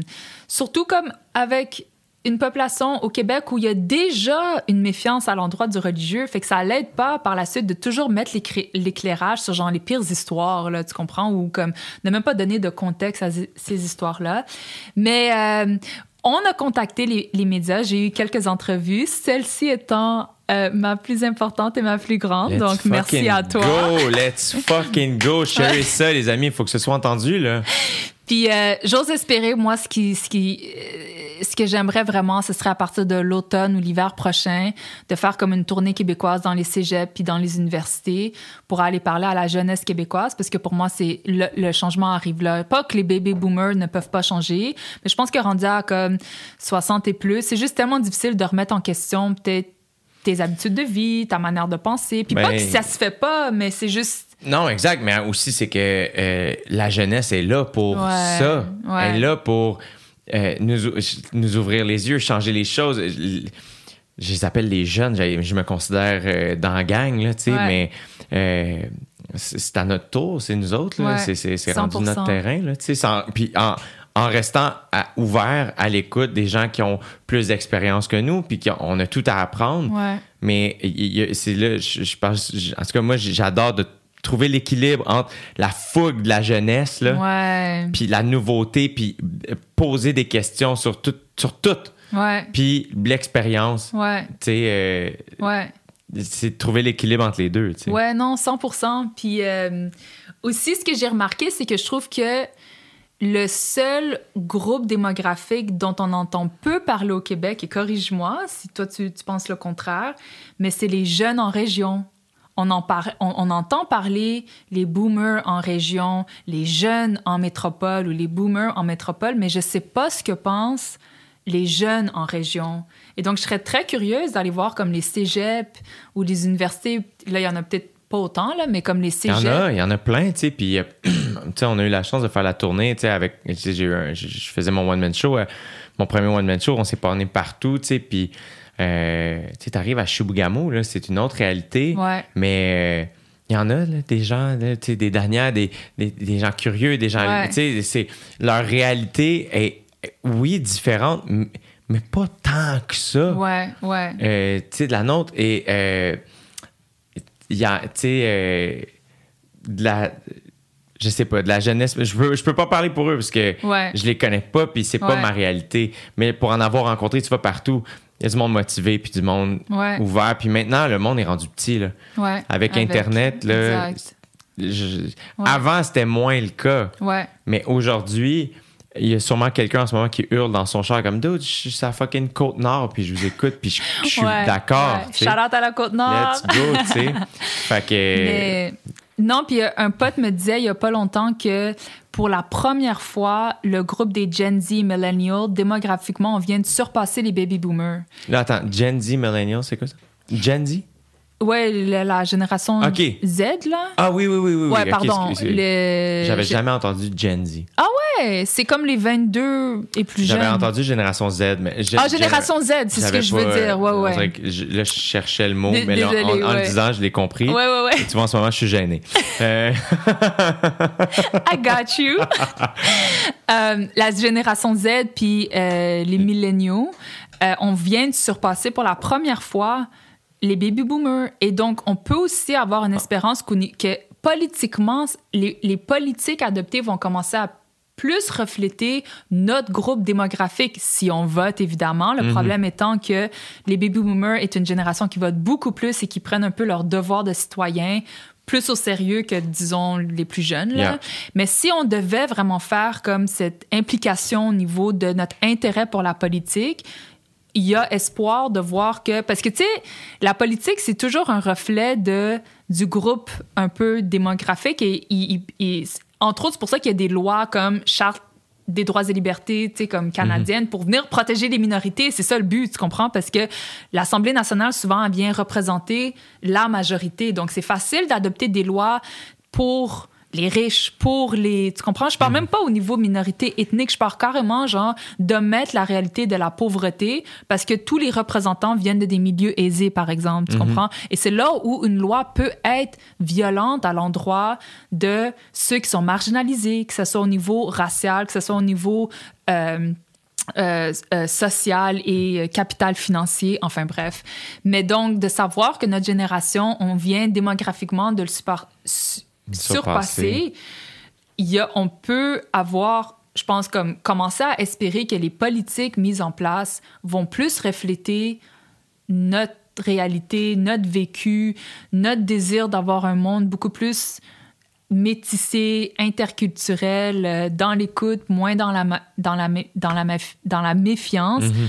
euh, tout en, tu sais, acknowledging ou, ou en reconnaissant le travail fait des, des, des générations. Tu sais, Yeah. Je pense que comme en adoptant une posture où je veux des nouvelles politiques, je suis pas en train de dire, je suis pas en train de donner le doigt d'honneur, tu sais, comme Ben aux baby boomers. Là. Non, tu comprends? Ils Ça ont- revient à ce qu'on disait tantôt, il faut apprendre à, à, à- à critiquer comme de manière positive un peu, tu sais, en, en, en éduquant. Ouais. Donc, euh, puis moi, le premier, j'ai de la difficulté avec la critique, mais je pense que j'ai de la difficulté avec la critique plus rude ou euh, pas bienveillante, tu sais, mais Mm. Ouais.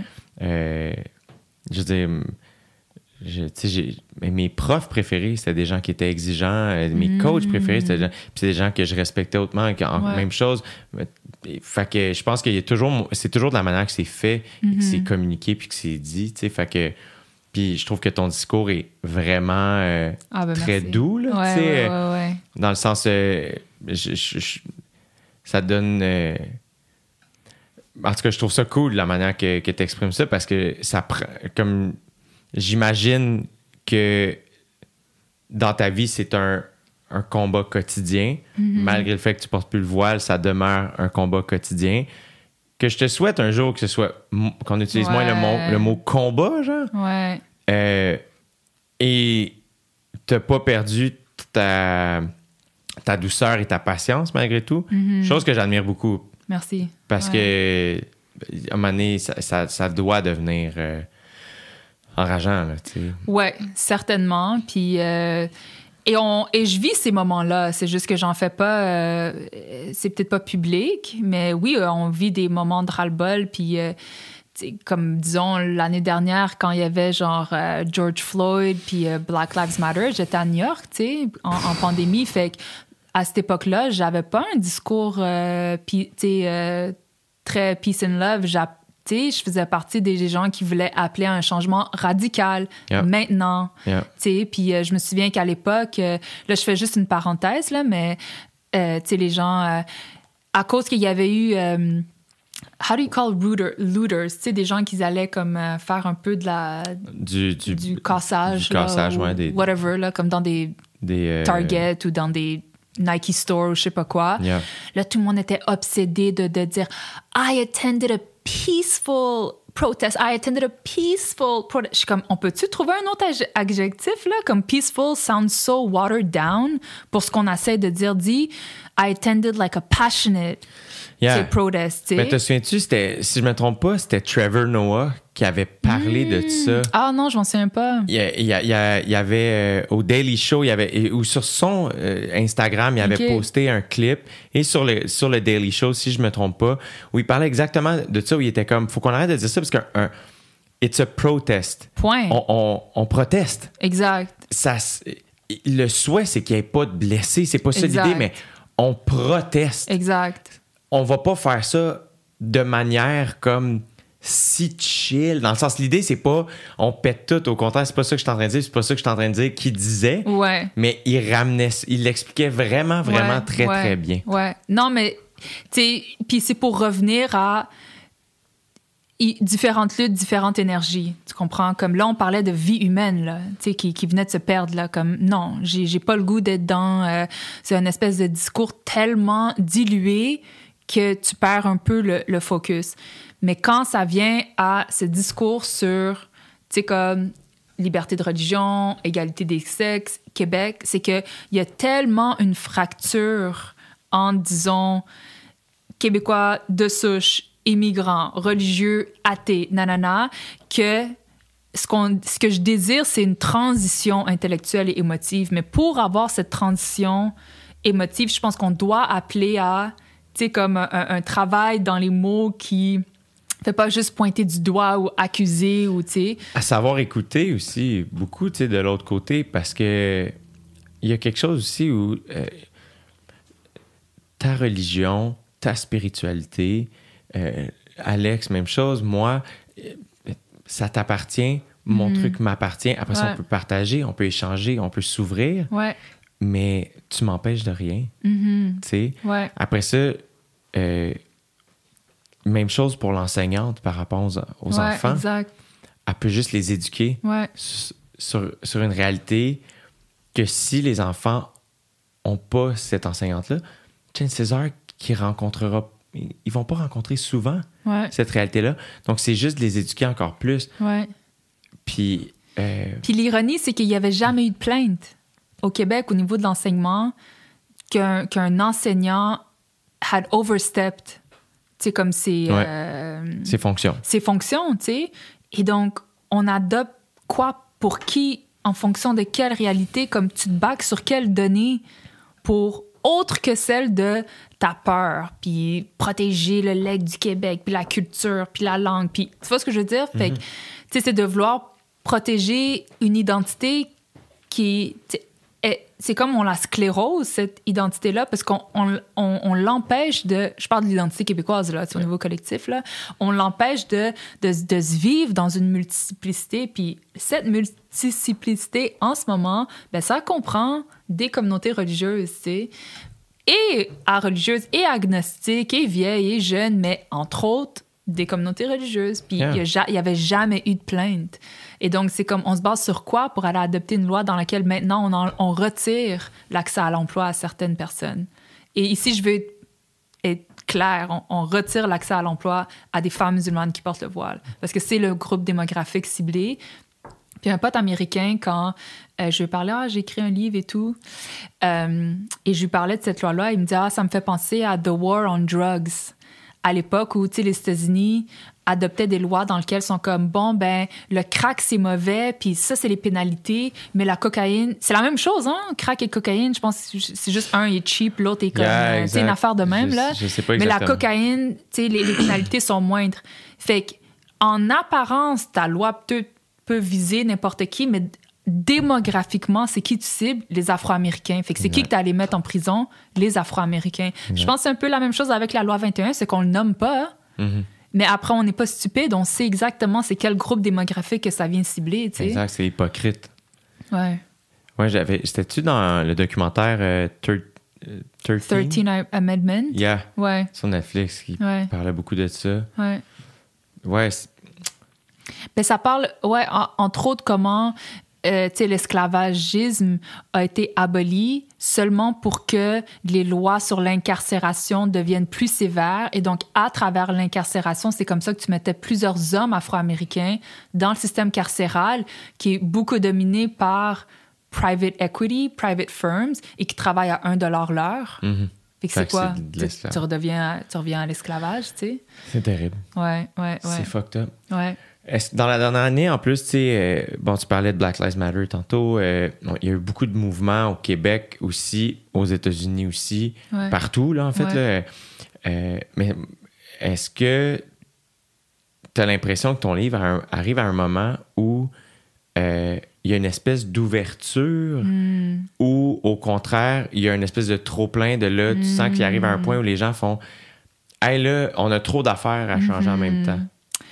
Ouais, c'est une super bonne question. Euh, reste que au Québec, la loi est toujours en place. Fait on n'a juste pas le choix que de continuer d'en parler. Mais euh, en fait, la question, c'est même pas de temps pour te mettre dans un coin, c'était plus quasiment une Ouais, question non, je- ou, je ou un commentaire ouais. que je voulais dire où ce que je trouve que euh, t'es bonne pour porter Ah, ce, ce, ce- ce combat-là. Puis Mhm. je te remercie. Que- En tout cas, je suis vraiment content de te rencontrer aujourd'hui parce que euh, je trouve que dans. euh, c'est important de travailler l'empathie. On, ne pourra jamais être trop empathique, j'ai l'impression. Puis je Mhm. Ouais. détiens pas la vérité. C'est juste Ouais. mes réflexions ongoing. Ouais. C'est l'empathie et l'écoute. C'est des choses qu'il faut comme mettre au maximum sans cesse. Mhm. Et euh, je sens, moi, il y a certains euh, trucs qui m'animent, certaines situations comme les situations dont on parle en ce moment, qui m'animent énormément, puis que j'ai envie d'en parler sans cesse pour Ouais. qu'un jour ça.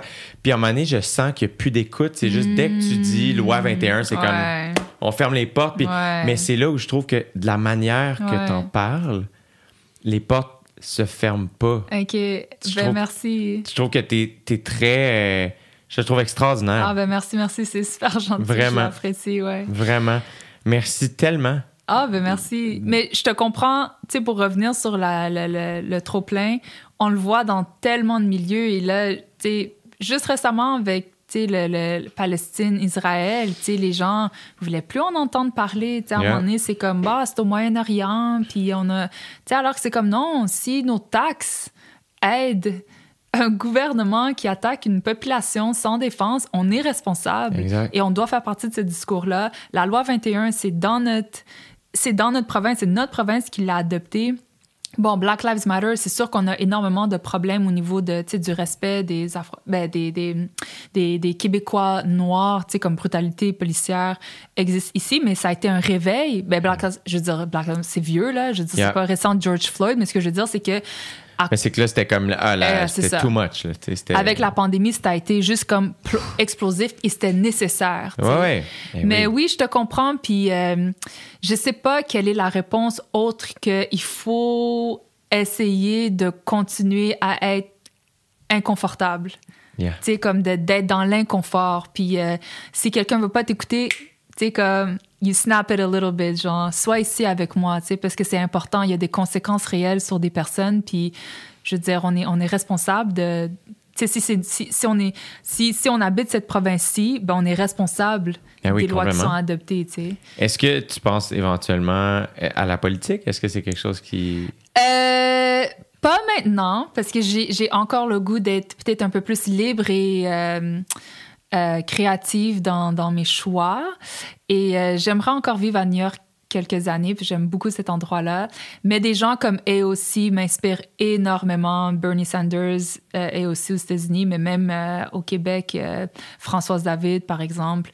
Euh, Ouais. donc, c'est- pas quelque chose que. Peut-être dans le futur. Who euh, knows? Who knows? Mais en ce moment, je pense que j'ai encore le goût d'être. Dabble, like in different fields, ouais. Tu veux vivre, tu vas aller voir Ouais. Frank Ocean quand il va You faire know, un show. ouais, c'est ça. Je t'inviterai d'ailleurs. Yo! Pff. Si un jour je retourne à New York, c'est sûr que je te texte pour avoir des bonnes adresses. Ben oui. C'est sûr. Avec grand plaisir. C'est sûr. Ouais. Daniel Suleiman, Ouais. bon succès. Merci. Merci tellement. C'est une rencontre extraordinaire. Merci. J'adore ça. On s'était jamais rencontrés avant, on Non, s'était jamais, parlé. Non. Euh, tout ça s'est passé par ma, bon, mon agente, ton agente et tout ça. Ouais. Euh, mais c'est une rencontre qui fait ma semaine, sincèrement. Oh, wow. ça fait que je te remercie vraiment beaucoup d'avoir Ah, ben, pris Merci de ton à toi. Ça, je suis tellement contente d'être ici puis d'avoir eu une plateforme auprès de toi pour discuter de tous ces enjeux-là. Fait que malentendu UES, Yeah. un seul mot. Disponible dans toutes les librairies. Au Québec. That's it. Ouais. That's it. Ouais. Allez acheter ça. Ouais. Merci d'avoir écouté. ouais. Merci Et si été je là. peux juste faire Yeah, une parenthèse sur le titre de mon livre. Yeah. Mon livre, c'est Les malentendus UES et c'est pas un vrai mot en français. J'ai utilisé le concept du néologisme qui est de mettre deux termes ensemble. Et donc, les deux termes, c'est un malentendu qui. Yeah. Un malentendu et les mal espace entendu UES. Le malentendu étant celui du conflit incessant qu'on fait entre la liberté de religion et l'égalité des sexes. Et les malentendus, c'est les femmes religieuses féministes qui sont malentendues et non entendues. Et donc, j'ai mis les deux mots ensemble pour en faire un seul mot, les malentendus. Merci. Ouais. Fucking solide. Donc, euh, bon tout titre. est là dans le livre. Yeah. Ouais. J'ai très, très hâte de le lire. Ah, Je te souhaite bon succès. Puis anytime que tu, tu sors autre chose, tu as envie qu'on continue à jaser, t'es toujours la bienvenue. avec grand plaisir. Merci. C'est où j'habite, anyways, maintenant. Ouais, c'est ça, c'est ça. Venez, je vais sortir. Je suis là. On enregistre, dude. Oh, shit. Ah ouais, c'est ça. Pas le choix, pas le choix. de Paye-moi une salade. Parfait. Hey, merci, Daniel. Merci.